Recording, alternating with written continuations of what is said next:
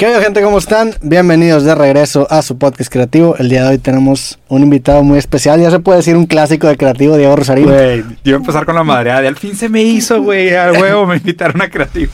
Güey, ¿qué pedo? ¿Cómo andas? Muy bien, güey. Siempre un gusto estar aquí. Muy bien, la neta contento. Tenemos tour ahora, güey. Estamos preparándonos para conferencia de nuevo. Sí. Y aparte me toca, güey, me voy a estar, voy a estar dando conferencias desde, o sea, salimos, digo, salgo el miércoles, damos la primera, doy fue conferencia miércoles, jueves, y doy conferencias prácticamente hasta mitad de noviembre, güey. O sea, me tocaron así de que casi 10 conferencias seguidas, güey. Sí, de hecho dimos una conferencia, bueno, fue fue una plática aquí en el Sí. auditorio, el pabellón M, este, y, ahora ya tenemos, tenemos otro también en algunos días, Sí. este, en, en- en Manzanillo. Siempre un gusto colaborar, Robbie. Sí, igual, digo, salud. Salud, Nos carnalito. estamos chingando aquí unas cervecitas, unas 2X. Ya se vale, ya es la hora, güey, ya podemos tomar a gusto, güey. Nunca habíamos tomado en un creativo, ¿verdad? O sea, No, y, y es algo normal para ti, o sea, ¿tomas en los creativos o no?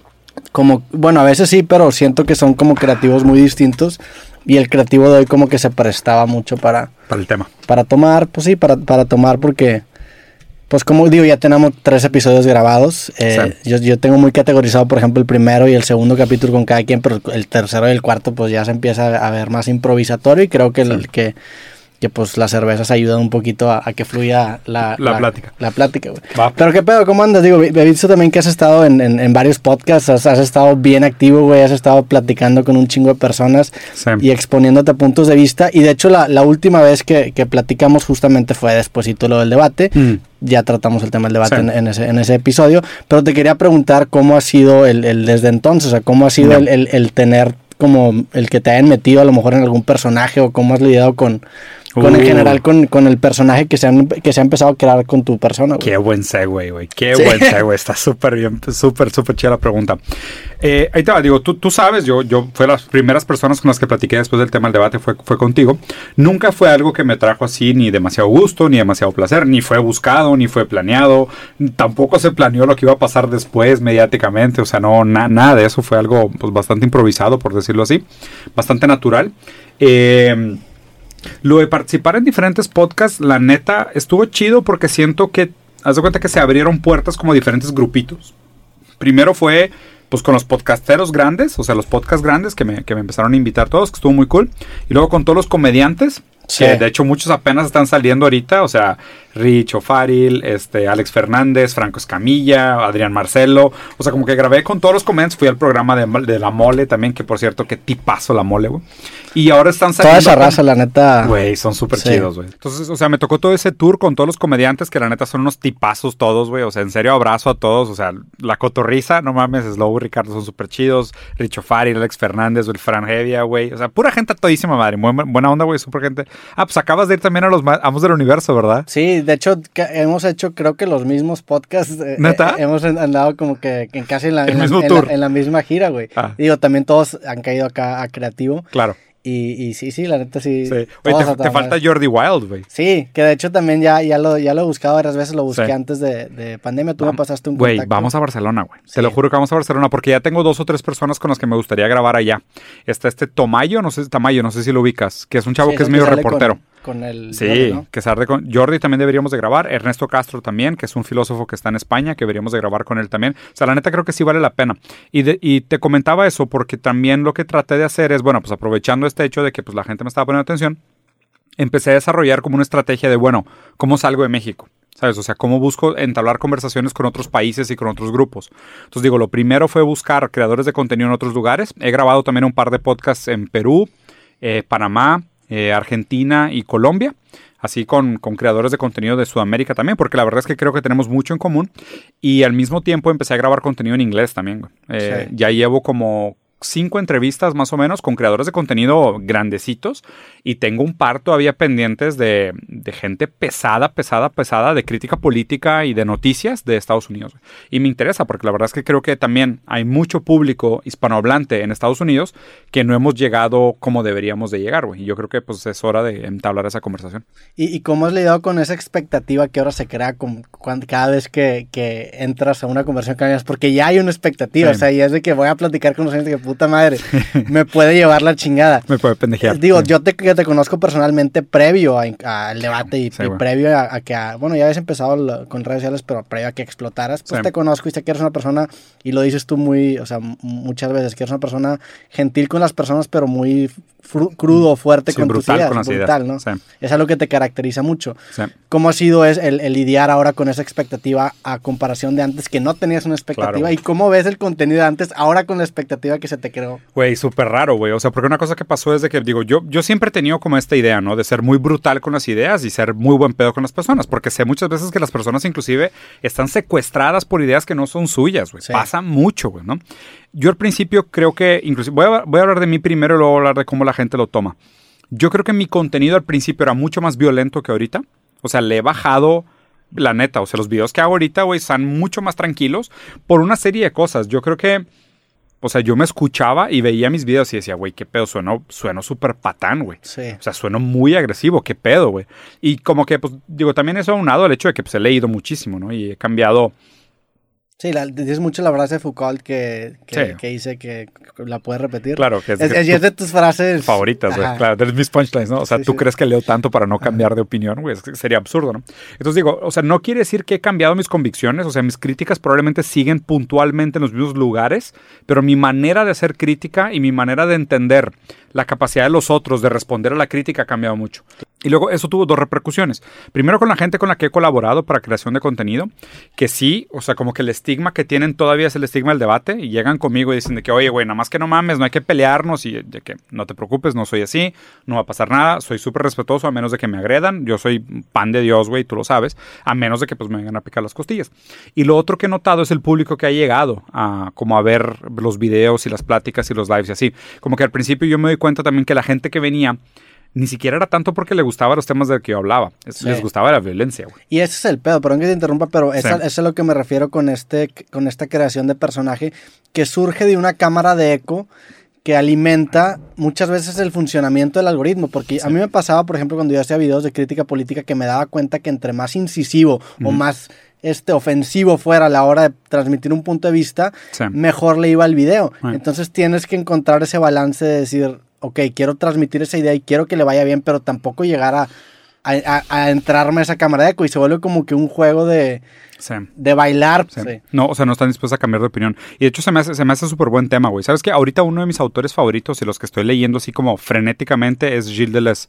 Es francés, postestructuralista, güey, una máquina, güey. O sea, es de la época de los postmodernos, relativamente reciente. El vato eh, se quitó la vida alrededor de los noventas por un tema que tuvo un cáncer terminal y él muy coherentemente con su manera de guiar su vida, él dijo que pues una persona también debería tener control sobre cómo su vida termina. Entonces él tenía una enfermedad muy grave, terminal, este, un tema sumamente serio, complejo, pero pues él tomó la decisión, ¿no? Se aventó a la ventana de su cuarto, güey, en, en donde vivía. Se autodefenestró.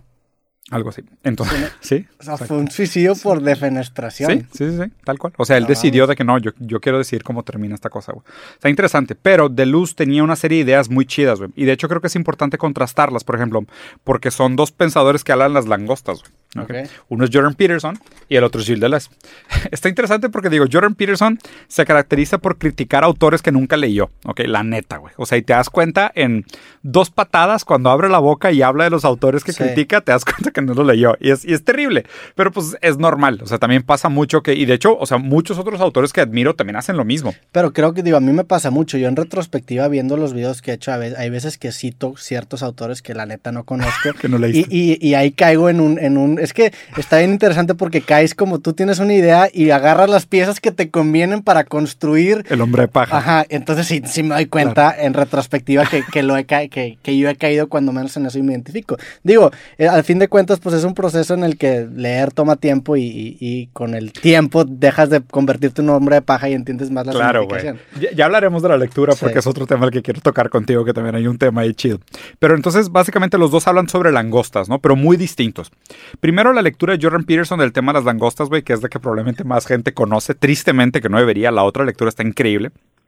Pero básicamente la lectura de Jordan Peterson sobre las langostas, esta idea de que nosotros tenemos mucho más en común con las langostas de lo que típicamente pensamos. O sea, porque las langostas son pues animales territoriales que llegan, se ven, se cuadran, de que se presuman lo que yo soy, la langosta que que tiene las pinzas más fuertes y la madre, se chocan y obviamente su competencia siempre es una competencia por la atracción sexual el problema es que una langosta invariablemente pierde y la langosta que pierde normalmente recibe algún daño físico que puede variar de nivel. O sea, puede ser que perdió un brazo, perdió una antena, perdió una pierna, perdió mitad del cuerpo o de plano se murió. Y es dependiendo de, de, qué tan los, o sea, de qué tan las dos langostas están engaging en el, en, en ese conflicto. porque hay, hay, veces en donde el conflicto se termina cuando una vez que es muy... O sea, cuando está reñido es cuando se acaban dando más en la madre, ¿no? Claro, cuando es, cuando es clara la diferencia de poder, pues ni te metes, ¿sabes? Desde que pues nada más quedas intimidado.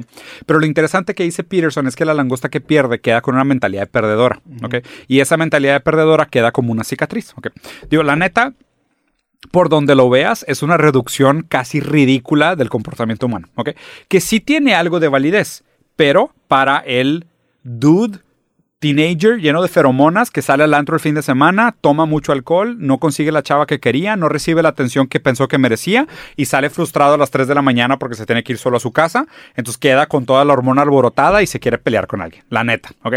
Pero eso define al ser humano no necesariamente. ¿ok? Define al ser humano en un tipo de comportamiento específico en algunas situaciones específicas, pero no podemos agarrar de ahí y hacer un ad ridiculum y hacer una extensión de ese comportamiento en esa situación específica y, ejemplificarlo a todas las funciones de la vida, güey, ¿sabes? Es como que, pues no llego a misa a, tipo, a topar pecho, güey, con, de que, con el padre, de que yo sé más de Dios, o sea, no, o sea, no, no puedes hacer eso, güey, o sea, no, no lo hacen todos los contextos. Pero, no crees, por ejemplo, que un padre llega a una misa y sí puede tener ese, ese tipo de a, lo mejor, a lo mejor tú no llegas con un padre, pues porque el, la forma en la que él está proyectando su alfa es, si se le puede llamar es diferente. A mí me vale madre. Sin embargo, si yo con un güey que tiene un podcast y como que me lo empiezo a cuidar aquí, ¿qué pedo, güey? Que a ver, hagamos ahora el análisis correcto de cómo se debería hablar de esto, ¿ok? Que si te fijas, de hecho, se lo he platicado, creo que lo he platicado contigo antes, no sé si en el podcast, pero para mí, una de las mejores explicaciones filosóficas de de dónde surge el sujeto y la individualidad, la autenticidad de una persona, es en la dialéctica del esclavo y el maestro de Hegel. Y eso se me hace que sí le había platicado contigo. seguramente, pero... Entonces, eh, nada más un recordatorio rápido de lo que es la dialéctica del esclavo y el maestro de Hegel. Hegel decía que la única manera como uno puede darle sentido a su propia conciencia es siendo reconocido por otra conciencia. Entonces es, alguien más me da mi lugar. Yo no me doy un lugar solo. Alguien más me da mi lugar. Alguien que me reconoce como una conciencia libre y autónoma, que en su vez también es una conciencia libre y autónoma, a través de ese choque de conciencias nosotros nos damos un lugar unos a los otros. El tema de la dialéctica del esclavo y el maestro es que pasa algo similar a lo que explica Peterson, ¿ok? Obviamente el, problema es que Peterson sí se lo lleva mucho a lo ridículo, ¿no? El problema es de que chocan las dos conciencias, según Hegel, se, se, retan en el sentido de quién es más poderosa, quién es la que podría ejercer su, su, su poder sobre la otra. Y lo interesante que dice Hegel es, la conciencia que gana es la conciencia que es capaz de superar su miedo a la muerte. Okay. Entonces, si yo me choco contigo y yo no sé exactamente cómo va a acabar nuestra confrontación, pero yo estoy dispuesto a arriesgar mi vida para probar que soy más poderoso que tú, yo gano. El primero que se rinda es como si fuera un juego de, de, chicken, ¿sabes? El primero que se agalline, que se rinda, es el que pierde. Entonces ese queda como la conciencia del esclavo. Y yo quedo como conciencia de maestro. Está bien cabrón porque eso se aplica para muchas cosas en la vida. Digo, por ejemplo, en tema de relaciones, normalmente la persona que más le importa la relación es la que acaba más perjudicada. Es el aquí sería, aquí sería la persona que menos le importe su vida es la que más le conviene. Claro. Entonces está bien claro que el, que más le importa su propia vida es la que tiene. Y eso, eso aplica en el póker también. O sea, ahora que me tocó ir a Las Vegas, me topé con gente que tenía stacks muy grandes y, me di cuenta que el hecho de, ver ese dinero como dinero que puede ser disposable, o sea, perdido en cualquier momento. puedes tirar, te permite jugar mejor. Digo, hay extremos donde hay personas que la neta son muy malos, son muy buenos y, como quieran. En el momento que el tamaño del pot te influye, sí, empiezas a tomar malas decisiones. Yo, cuando, yo cuando ah. empecé a jugar dije, no, pues quiero que estos 100 me duren, estos 200 me duren. Y terrible error. Juegas bien Porque te inhibes y no juegas como deberías jugar. Una vez que sabes que pues si lo pierdo, lo voy a perder, pero voy a tomar la decisión que para mí es la correcta, independientemente del monto te deja de importar menos y eres un poco más... Muy, muy juegas, juegas, juegas más con tu talento, güey. Muy hegeliano tu análisis y completamente de acuerdo. O sea, yo creo que sí funciona así. Pero lo interesante de la dialéctica del esclavo y el maestro, entonces definimos, ¿no? El que tiene menos miedo a la muerte es el que acaba como maestro. Pues el que, es el que está dispuesto a arriesgar más o poner su vida en riesgo con tal de imponer su deseo sobre el otro, ¿ok? Entonces, estas conciencias se reconocen. Lo interesante es que el maestro solo se siente como maestro cuando un esclavo lo admira. O sea, cuando alguien lo reconoce como maestro. O sea, el maestro no es un lugar que tú te puedas dar solo, sino que alguien te tiene que dar el lugar de maestro. El esclavo, por su lado, solo se sabe esclavo porque perdió, porque nadie lo reconoce. Más bien, él se reconoce como esclavo. Lo interesante de lo que hablaba Hegel un poquito, y para irlo desdoblando de ahí, es que el, esclavo, cuando pierde, trata, pues de todas formas necesita desarrollar su autoconciencia, necesita desarrollar una imagen propia, necesita desarrollar una esencia de quién soy, güey. O sea, ¿quién soy yo? O sea, si este güey no me reconoce porque cuando me acerco a él amenazo a perder mi vida, que me da miedo perder, entonces nadie me reconoce. El esclavo lo que hace es ir a la naturaleza y crear. Y cuando crea, se ve identificado con el fruto de su talento. Entonces, yo pinto, yo hago música, yo hago un proyecto, yo construyo una casa, yo empiezo una familia, soy panadero, y en el fruto de mi trabajo veo lo que soy. Digo de que, ah, esto soy yo. ¿Sabes? O sea, este fruto de mi trabajo, fruto de mi talento, es lo que me representa. Y, y si te fijas, o sea, sí parece un poquito lo que dice Peterson, pero Peterson se le lleva mucho a lo ridículo. Pero sí está, o sea, está basado en algunos fundamentos reales del choque de dos conciencias que se reconocen. Es, eso que dices, digo, un paréntesis, sí, sí, claro. seguimos con la línea, pero también he visto que es una crítica que tú das mucho mm. de que cuando no tienes una clara visualización del resultado de tu trabajo, te acabas sufriendo. Y es como también una, de tus críticas al capitalismo es que acabas, o sea, imagínate que, que, la línea de producción de tu trabajo es una, un túnel muy grande y tú solamente estás en medio del túnel y ni siquiera entiendes qué significa pasar de la información de este Excel a otro Excel que acaba haciendo tu trabajo y no ves como ese fruto y no tienes ese release. Y eso se acaba volviendo en frustración que acaba muchas veces desencadenando en, en, odio en redes sociales. O sea, realmente de repente te cae un, pedazo de mierda de alguien y ni siquiera lo ves llegar, güey. No era para mí. Sí. sí. y no era para mí. O sea, yo totalmente. O sea, y estás completamente en la razón. De hecho, justo esa, haz de cuenta, si esa es la lectura filosófica de cómo pasaron las cosas, la dialéctica del esclavo y el maestro fue una metáfora, es todavía una metáfora sumamente útil, ¿no? Porque una de las cosas que se tiene que preguntar cuando una persona plantea su sistema filosófico, una de las preguntas, además de, oye, ¿cuál es tu teoría del conocimiento? ¿Cuál es tu teoría de la ciencia? ¿Cuál es tu teoría de la moral? ¿Cuál es tu teoría política? O sea, ¿cuál es, eres, eres idealista o eres materialista? ¿no? O sea, hay como unas preguntas estructurales para entender la estructura filosófica de una persona. Pero una de las preguntas fundamentales es, ¿cuál es tu teoría del sujeto? ¿De dónde surge la identidad? ¿De dónde surge la subjetividad? ¿De dónde surge la autenticidad? ¿Cuándo surge el individuo? ¿Cuándo surge el sujeto? ¿Okay? Porque también la diferencia entre persona, sujeto e individuo tiene mucho que ver también con el marco moral, legal, ta, ta, ta, si lo considera el Estado, si, si, la, si el derecho de los reyes o divino le da, le da eh, privilegios, si es la ley lo que le concede, una, serie de cosas. Pero para mí, por ejemplo, la pregunta de por qué crees lo que crees. Una de las, de las cosas fundamentales para mi sistema de, filosófico o para mi entendimiento del mundo es la teoría del esclavo del maestro. Yo sí creo que nuestra idea de nosotros mismos viene de afuera. O sea, viene de un otro. O sea, viene de que alguien nos tiene que reconocer o algo nos tiene que reflejar nuestro propio valor en el mundo. Ya sea tu trabajo, tu profesión, este, lo que hagas, tus gustos, la manera como la gente te ve, tu rol social, tu rol familiar, tu rol, tu rol económico. Algo externo te, da valor, ¿sabes? Entonces, por eso se me hace tan importante esta metáfora del esclavo y maestro.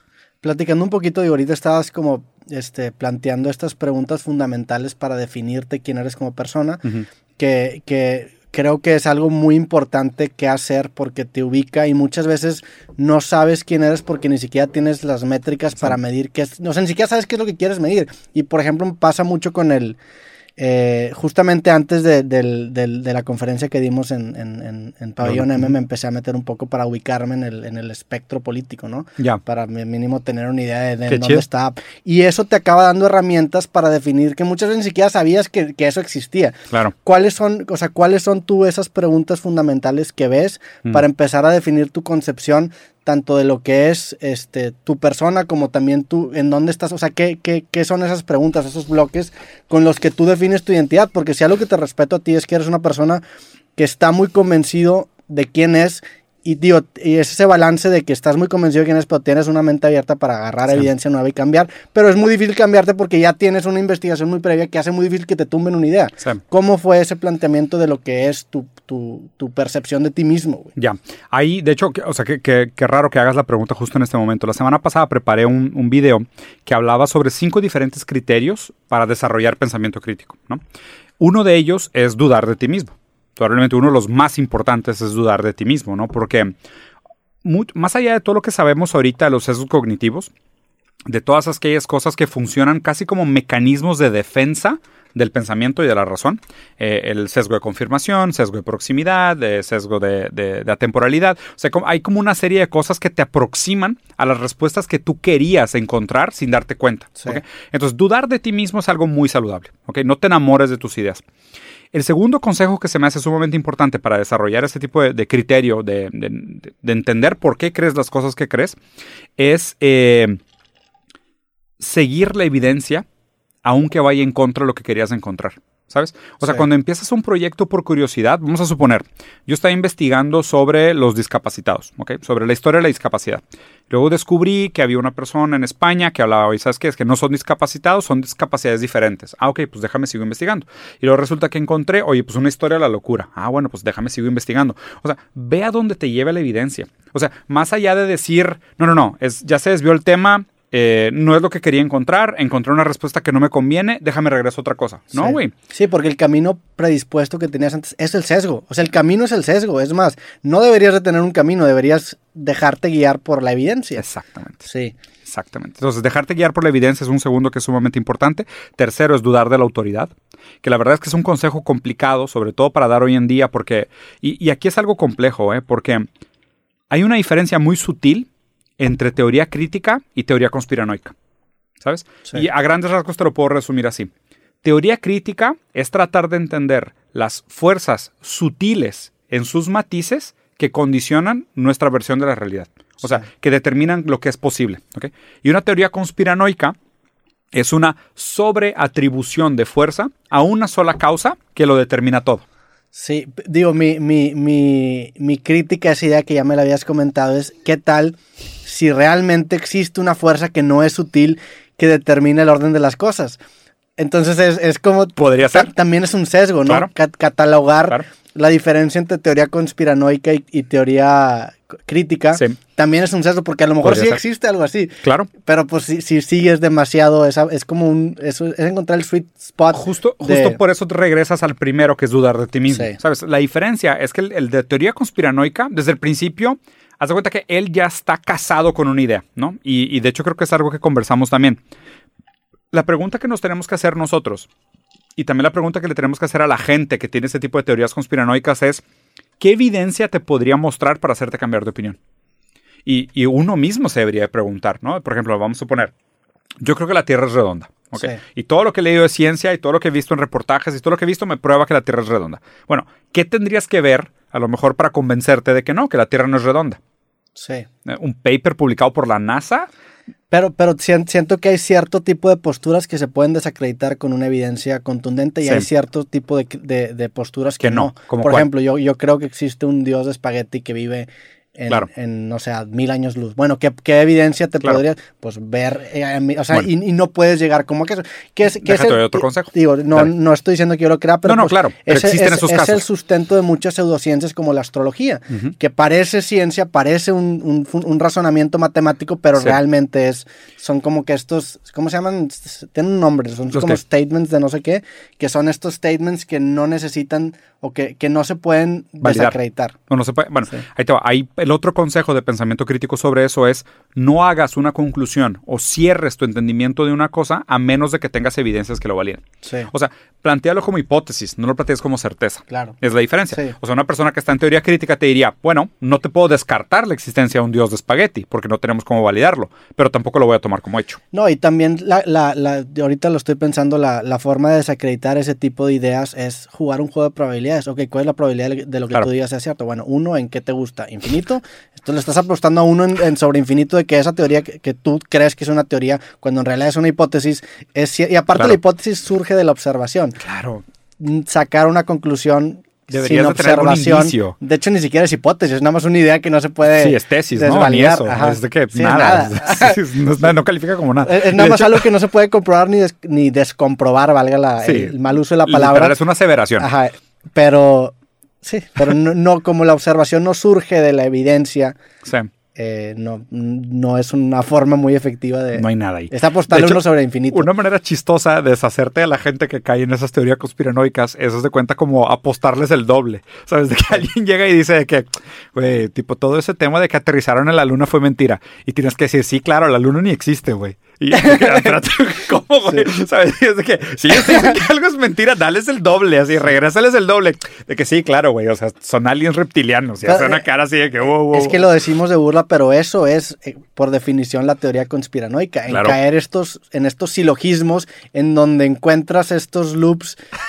Que, y, lo peor de todo es que muchas veces están argumentados por gente que a lo mejor, por ejemplo, ahorita hablabas de Jordan Peterson, me, interesa mucho tu crítica a Jordan Peterson y más que nada lo, que tú acabas de decir sobre las langostas, que es una sobresimplificación de la naturaleza humana, ¿por qué crees que lo haga? ¿Porque realmente piensa así o por un beneficio comercial o por qué crees que es la razón? Mm. Porque a mí se me hace una persona inteligente, se me hace una persona culta, este, pero tú, desde tu punto de vista, ¿cómo lo ves? Yo, yo creo que es una persona que tiene también muchos sesgos que no se ha dado la tarea legítima de cuestionar. O sea, yo creo que si Jordan Peterson leyera a los autores que critica, yo creo que sí tiene la capacidad intelectual suficiente para entenderlos. A mí me parece que le da miedo. ¿ok? le da miedo porque uno de los procesos más dolorosos que le puede pasar a una persona es cambiar su ideología. Sí. Y, y te lo voy a explicar así vamos a suponer que tenemos diferentes niveles de involucramiento con el mundo. ¿okay? Primero está el sujeto, que es el individuo, la persona, el, yo, el auténtico yo. ¿no? Está primero el sujeto, el individuo. Después hay un segundo nivel que es como tu cuerpo o tu relación con tu materia física inmediata, ¿no? que es tu relación con tu, con tu límite inmediato de las cosas, con tu contacto con el mundo a, través de tus sentidos de la, de la fenomenología, de cómo experimentas el mundo. El siguiente nivel ya es un nivel político que es tu manera de relacionarte con los demás, que es tu interacción con los otros, tu plática social y demás. De ahí te vas al siguiente, que son las ideologías, que son las teorías que sustentan la política que interactúan entre las personas. Y el último nivel que está más arriba es con el mundo histórico, que es con la historia de la humanidad, con la historia de la naturaleza, el tiempo histórico de las cosas y el mundo más allá de lo, que tú puedas inmediatamente tocar. El problema, Esos niveles en donde, o sea, son alguna teoría de... Sí, es una teoría de Gilles Deleuze del libro de Mil Platós, de los mil, los ¿cómo se dice platós en español? No tengo ni idea cómo se dice plató en español. Plató es como un... ¿Patamar? Bueno, en portugués es patamar, no sé cómo se dice en español. Sí, no sé, plató. Bueno, plató o platos, no sé, eh, escalones, eslabones, vamos a decirle escalones, los mil escalones, ok, si tú quieres, ¿no? seguro estoy mal en la traducción. yo creo que es escalones la, la Pero es más o menos por ahí. Entonces Gilles Deleuze habla en este libro Los mil escalones como esos diferentes niveles de cómo uno va relacionándose con las cosas, ok. Lo interesante de este proceso y lo que te decía ahorita de que uno de los dolores más duros que puede pasar a una persona es cambiar su ideología. ¿Por qué? Porque entre el sujeto y el mundo histórico está la ideología y la política. La ideología y la política es tu manera de darle sentido al mundo real eh, más allá de tu capacidad objetiva de percibirlo. Entonces Tú, tú, tienes que explicar el mundo de alguna manera, güey. ¿A qué te refieres con capacidad objetiva? Pues es que no tenemos acceso, o sea, no tenemos acceso al mundo real no, mediado. Pues sería subjetivo, porque capacidad objetiva de percibir. No, más bien no la tienes. Sí, o sea, no hay objetividad dentro de ti. Porque hay ideología. Sí. Hay ideología y subjetividad, y política, y historia, y muchos otros velos. Cambiar de ideología es cambiar esos filtros.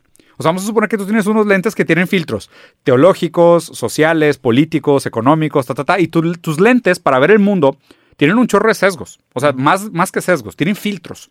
O sea, tú crees que la gente es buena o mala. Tú crees que la economía funciona de tal manera. Tú crees que existe el bien y el mal. Tú crees o no crees que existe la justicia. Tú crees o no crees en la libertad. O sea, tú tienes todos estos filtros para entender el mundo y darle sentido.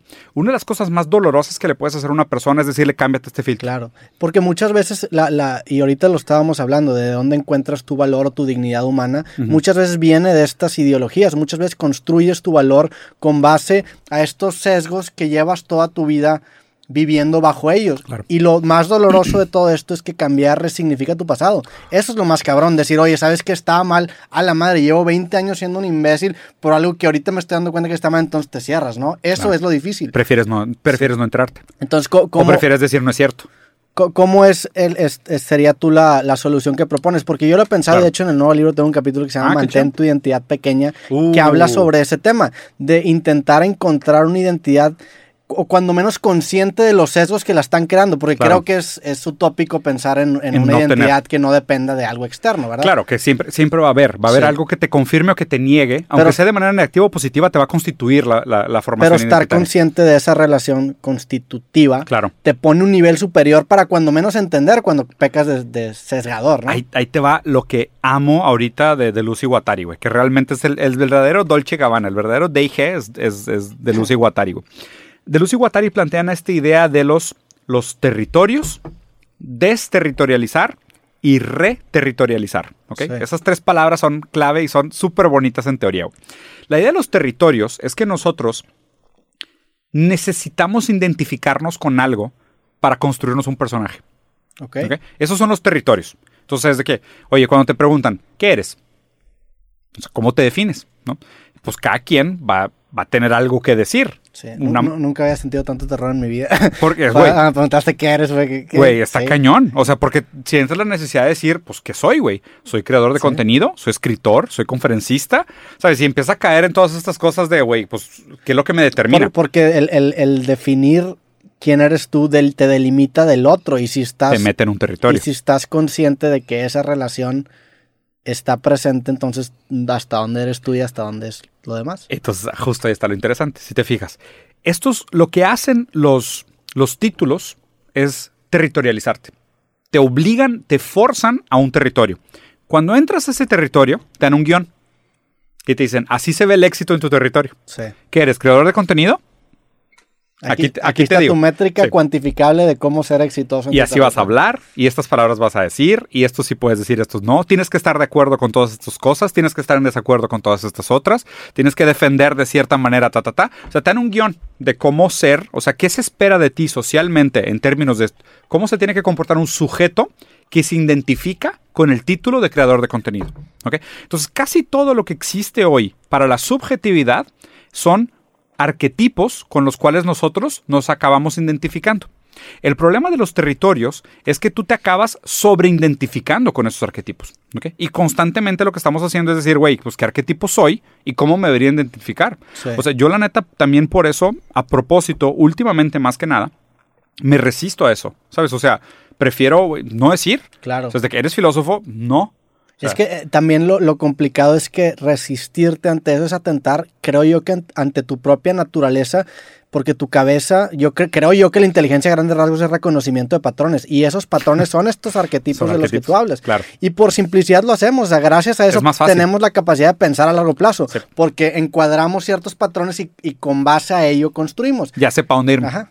que, digo, naturalmente nos ayuda mucho, pero cuando hablamos de ideas, tienes, tienes que estar cuestionando constantemente el piso en el que estás construyendo la próxima idea. Totalmente. De hecho, el artista lo que hace. De hecho, déjame, déjame ir por orden para plantear la teoría bien, porque la neta es una teoría demasiado chida, Roberto. Estoy, o sea, en buena onda, demasiado positivamente fascinado con el concepto que plantea de Lucy Guattari. Ellos dicen que de alguna manera la esquizofrenia es un método legítimo de resistencia contra esta sobreidentificación. Porque lo que pasa es de que ellos, o sea, obviamente lo que te estoy planteando aquí como esos territorios arquetípicos son los estereotipos muy forzados, pero también existen arquetipos o territorios conceptuales más intangibles o más sutiles, ¿sabes? Como por ejemplo, no sé, güey, el concepto de bien y mal o el concepto de una familia funcional, o el de que no te puedas casar con tu mamá. ¿Sabes? O sea, existen una serie de reglas implícitas que te constituyen como sujeto y te dan pequeños guiones.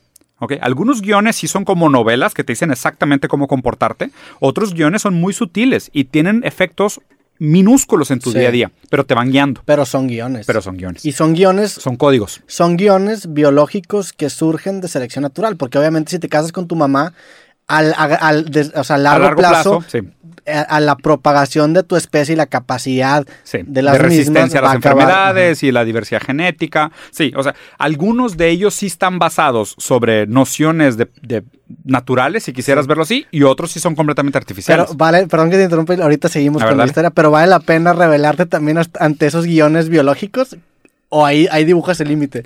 Es que sinceramente no sé. O sea, porque a ver, quiero hacer el análisis primero antes de hacer un juicio moral. O sea, porque no estoy diciendo que esté bien o mal. Ah, Solo estoy diciendo lo que pasa. creo yo que ahí te encuentras ante una disyuntiva individualista versus algo más colectivista. Porque si rompes esos guiones biológicos, a lo mejor a ti te encanta, pero, te fregas a la especie. O a lo mejor, o, a lo mejor nada más a tus offsprings. no, sé. Sigamos con tu, Vamos a poner, antes de ponerle un juicio moral, que me lo, voy a, me lo voy a aguantar por mientras. ¿no? O sea, no lo estoy diciendo como un tema que estoy diciendo lo que está pasando. Lo que pasa es que cuando una persona agarra uno de esos títulos, crea una sobreidentificación con un significante maestro. ¿okay? Esa sería como la frase así mamadora, medio complicada, pero es esa. Tú te sobreidentificas con una idea de ti. Entonces, de que soy futbolista, pues déjame visto raro y me hago un corte pelo chistoso y me compro un supercarro y me encuentro una novia modelo a la que voy a embarazar y voy a abandonar después de tener el primer hijo. Porque eso hacen los futbolistas. ¿Sabes? Es como que, y te cuentas esta historia. Ah, no, pero es que no voy a ser ese tipo de futbolista, voy a ser el tipo de futbolista B. Igual es otro molde, ¿sabes? ¿Por qué? Porque tú te imaginas el guion Tú te imaginas la expectativa social, el horizonte subjetivo que se espera de ti y después constituyes tu vida en contra de ese guion. Entonces, los territorios son esos y, cada concepto acaba funcionando como un territorio. Y aquí es donde entra el dios langosta de, okay. de Deleuze y Guattari. ¿Por qué dios langosta? Porque tienen básicamente dos pinzas, ¿ok? Una pinza es de desterritorializar y la otra pinza es de reterritorializar, ¿ok? Entonces habíamos dicho que estos territorios donde nos nos sobreidentificamos son estos guiones, estos códigos que te dicen cómo te deberías de comportar versus cómo te percibes a ti mismo o cómo la sociedad te constituye. Estos son los territorios. Entonces las doble pinzas de, de la langosta de Lucy Guattari es para desterritorializar y reterritorializar. Y son pinzas porque, tienen, porque hablan de la diferencia que existe entre la sustancia y la forma de los códigos. Entonces es, oye, ¿por qué ser hombre es ser macho? ¿Por qué ser hombre es ser varonil? ¿Por qué ser hombre es ser proteccionista y cuidador? ¿Por qué? O sea, tienes que cuestionar la forma y la sustancia de los conceptos para desterritorializarlos. Entonces dices, oye, pues es que no es cierto. No todo hombre es varonil. No todo hombre es violento. No todo hombre es protector. O sea, empiezas a quitar cosas del territorio.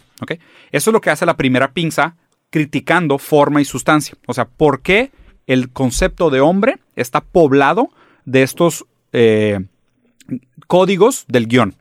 Y la siguiente etapa es reterritorializarlo. De estas acotaciones. De estas acotaciones, de estos frames, ¿no? de estos marcos referenciales. Y la siguiente pinza del dios langosta es pues, reterritorializar. Oye, no, yo voy a ser un gran hombre, pero voy a tener senos. ¿Sabes? ¿Sabes? O sea, ¿por qué no? Entonces, primero identificas el territorio, luego lo desterritorializas, o sea, le quitas toda la sustancia y la forma, cuestionas los códigos y luego metes códigos nuevos a propósito, para joder. E-, eso que dices, eh, se me yo, yo conocí esa idea no por... Por Deleuze y Guattari. de, de, de, Dolce Gabbana. Dolce Gabbana pero lo conocía porque creo que hay una obra muy famosa, ¿no? No sé por qué tenía metida esta idea de que, de que tienes que cambiar el territorio mental cada rato. Y, se, relaciona mucho, por ejemplo, en tema programacional o incluso en el tema de videojuegos, la cantidad de veces que en la, que la pantalla se refreshea te da una mayor certeza de lo que realmente está pasando. Si te esperas cierta cantidad de tiempo y no tienes este, esta actualización de la pantalla, te quedas con un territorio anterior. Y lo más triste de todo es que acabas viviendo tu vida con información que ya ni siquiera es vigente. Y eso, eh, a lo que voy es que eso es algo que pasa, creo yo, no sé si por naturaleza humana, a lo mejor te causa problemas esa palabra y, te invito a, que lo refutes, pero, pero creo yo que es hasta biológico, porque incluso hay experimentos con ratas en donde por cierto trauma una rata ya no intenta ciertas cosas y se acaba muriendo de hambre porque a lo mejor había una puerta que le, que le dio un electroshock y ahora se lo quitan y ahí está el queso y no va por el temor que le causa el trauma anterior. Mm. Algo así algo así es esta idea de, de, de, de los territorios. cambiar o sea, lo que pasa, el territorio. Lo que pasa es que sí tiene que ver algo de eficiencia en el sentido de preservación, ¿ok? Cuando, cuando critico yo el tema de la, de la naturaleza humana, para hacer el paréntesis, lo que critico es la noción del hombre económico, ¿ok? Porque lo que la gente no sabe que cree, pero cree, que eso es lo más peligroso que existe, la gente no sabe en lo que cree, pero cree en ello. Y es más, ni siquiera necesita saber que en lo que cree para creer en ello. Te lo aseguro y te lo firmo que la gran mayoría de la gente cree que el hombre es un animal económico.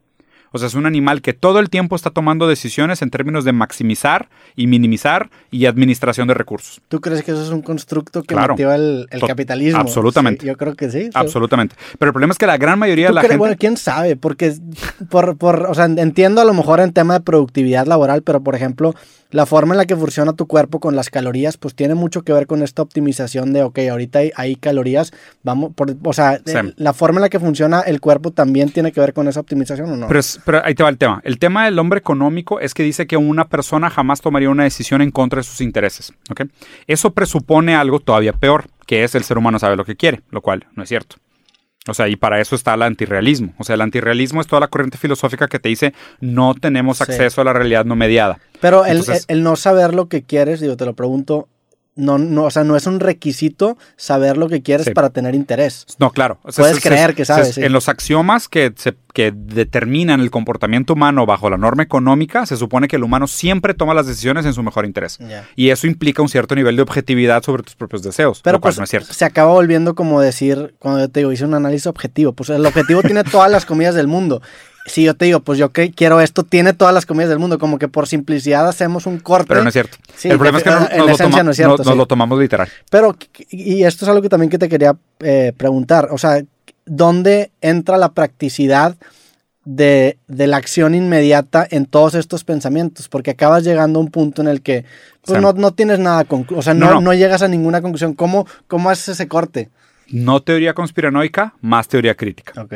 O sea, menos sobrevalorar las fuerzas que determinan las causas y más entender las sutilezas entre las fuerzas que determinan las causas. ¿Ok? Entonces no es simplemente de que, ah, bueno, pues que entonces si somos incapaces de tener opiniones objetivas, pues entonces todo es puro subjetivismo y perspectivismo. No, espérate. Pero ¿crees, ¿crees que esa idea de diferenciar la teoría conspiranoica y la teoría crítica es muy vigente ahorita, pero a lo mejor no era antes? Porque si yo te digo, oye, ¿sabes que soy un esclavo? Pues hay una fuerza que no es sutil, que es el rey que me está, o el señor feudal. Era soberano. Ajá. Era ah, soberano sobre tu vida y hoy no tanto. Pero pues también es este sesgo que tenemos ahorita de que a lo mejor en este momento no podemos este, percibir la, la fuerza de la fuerza, valga la redundancia, que nos está determinando. Como en su momento, pues era lo más normal que hubiera un señor feudal, así eran las cosas, güey. No hay opción. Ajá. Sí, no hay opción y era, y era determinante. Si él te quería matar, te mataba. Por eso se llamaban sociedades soberanas. De las sociedades soberanas pasamos a un segundo tipo de sociedades que se llaman las sociedades del control, que eran sociedades de, ahí sí, perdóname, eh, sociedades de la disciplina y el castigo, que son las sociedades durante la maduración del capitalismo hasta como los 70, 60 más o menos, que fue una sociedad donde existían los colegios, las fábricas, los hospitales psiquiátricos, las escuelas y los... Eh, eh, y los búnkers del ejército o los, los barracks del ejército, porque eran sociedades que controlaban nuestro comportamiento y nuestros cuerpos. En ese momento era más fácil decir lo que estaba bien y lo que estaba mal. Ahorita todo se puede. ¿Sabes? Entonces el control se ejerce de una manera mucho más sutil. Es un control más cibernético y más digital, eh, molecular. O sea, tú realmente no te... O sea...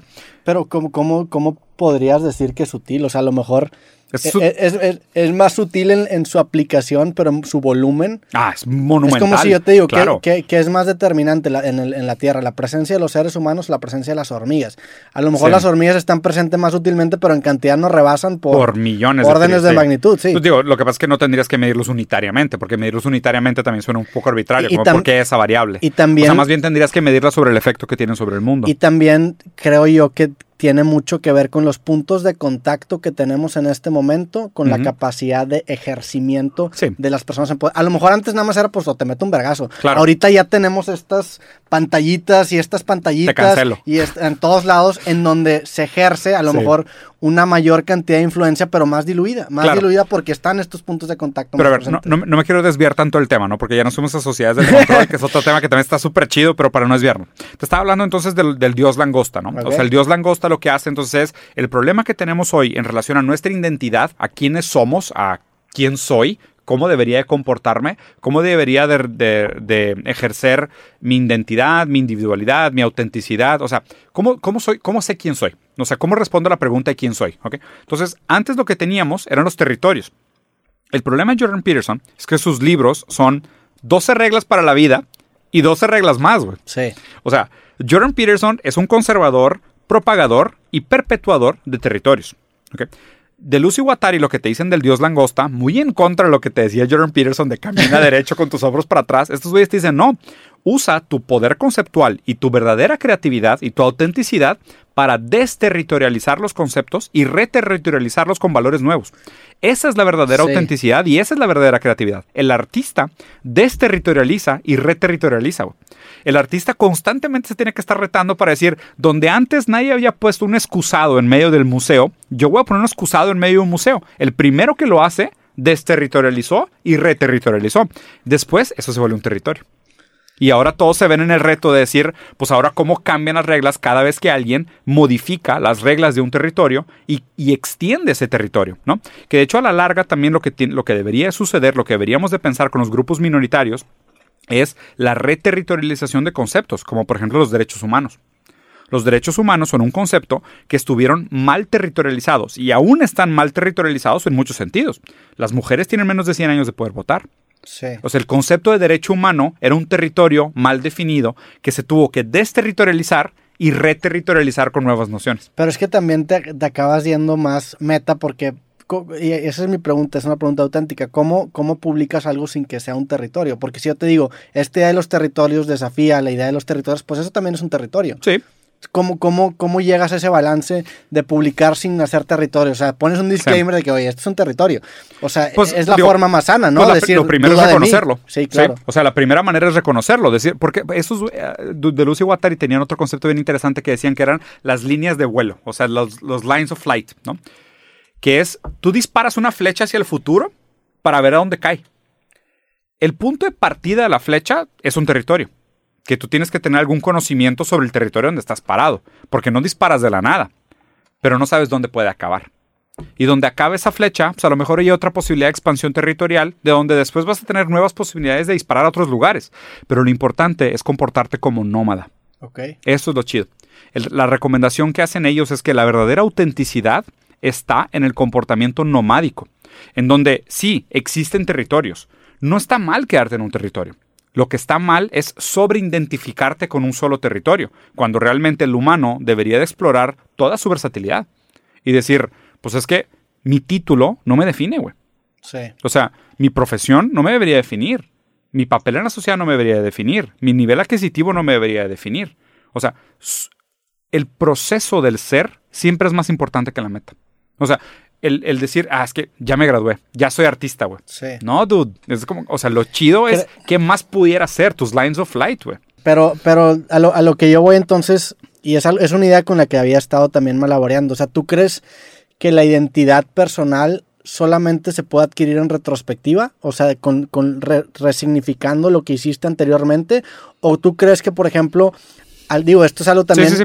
que tiene mucho que ver con la física, que hay un chiste que dice que si, si, si tú mides algo ya cambiaste eso que estás midiendo porque el medir le, Claro. le agrega... eh, O sea, ¿tú crees que siempre estamos condenados a tener una versión desfasada de quiénes somos como persona? Porque al medir, al medirte o al identificarte, entras a un grado de conciencia en donde Sí. al ya saber eso, pues probablemente cambie tu definición. O sea, Sí. eh, es algo que tiene que estar cambiando constantemente, ¿no? Yo, yo sí creo que sí. O sea, yo creo que sí y aparte me parece sano. Sí. Porque también me parece que lo que sucede con mucha gente, y de hecho si quieres podemos hacer segue con el siguiente tema que es de Chappelle, cuando te sobreidentificas con un personaje, te vuelves como rencoroso, ¿ok?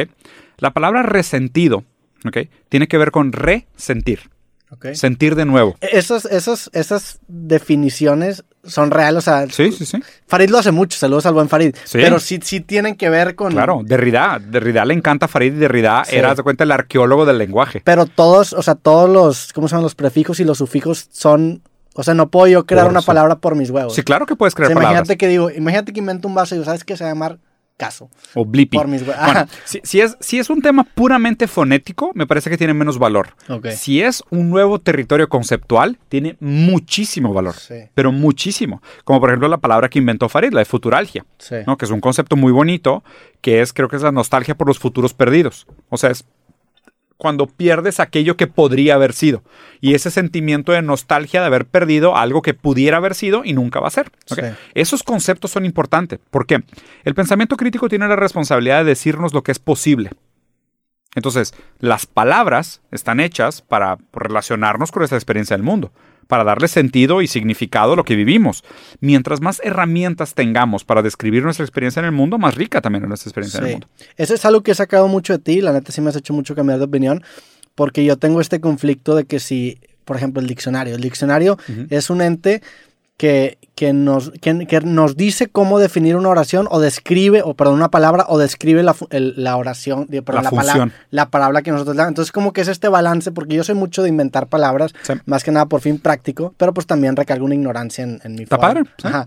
Pero ¿cómo encuentras ese balance? Porque tú eres mucho de, digo una palabra y, y- y veo cuando twitcheas, cuando es una palabra que, que tú al- veo que has explorado Sí. la cadena Significante. de- significante que llevó a ese origen. ¿Cómo, cómo encuentras ese balance y cómo, o sea, cómo o es, sea, balance entre hacer eso y no hacerlo. o sea, cómo puedes tú encontrar el balance de hacer una palabra que te funcione prácticamente en este momento o irte y eso digo es una es una pregunta que va muchísimo más allá de las palabras sino en general como que esta idea los conceptos también. de los libres pensadores que también sé que, te, que no te caen tan bien porque se te hacen como son como huevones que, que, no hicieron la tarea de llegar a la conversación actual de la filosofía. Claro es que es muy fácil decir que eres creativo con algo cuando no has investigado lo que los otros han hecho. Sí pero cómo llegas a ese balance de querer investigar todo a querer sacar algo de con lo que ya tienes, güey. Claro, ahí te va. Porque siempre está ese, ese horizonte de lo que no has leído. Mira, ahí, ahí te va. De hecho, la, mi definición favorita de libertad, y también es un tema relativamente reciente, que es, que es para mí lo más padre de todo esto, ¿no? es como constantemente darte a ti oportunidad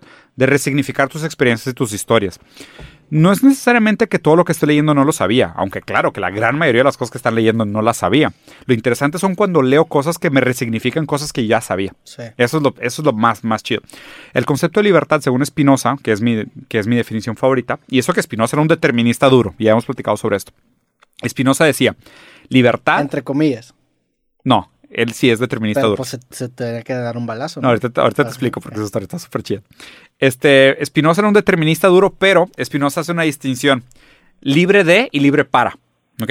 O sea, quiere decir que, o sea, determinista puro sería decir que no somos ni libres de ni libres para. O sea, que estamos condicionados por las causas anteriores y es cada causa anterior provoca una reacción posterior y que tampoco somos libres para porque el campo de acción es, es inexistente. O sea, solo existe una consecuencia de cada acto anterior. La realidad se vuelve un, un sistema de estados en donde cada eh, cada, acción provoca una reacción. Sí, y, siempre hay una, cantidad de circunstancias que puede tener el número que tú quieras que determinen qué estado vas a estar en. Pero solo provocan, o sea, cada causa provoca una consecuencia. Eso sería un determinista, un determinista puro, que es libre, o sea, que no somos libres de, porque no somos libres hacia atrás, y tampoco somos libres para, porque no somos libres tampoco hacia adelante. O sea, básicamente esta versión de la realidad es la única versión de la realidad posible. ¿ok?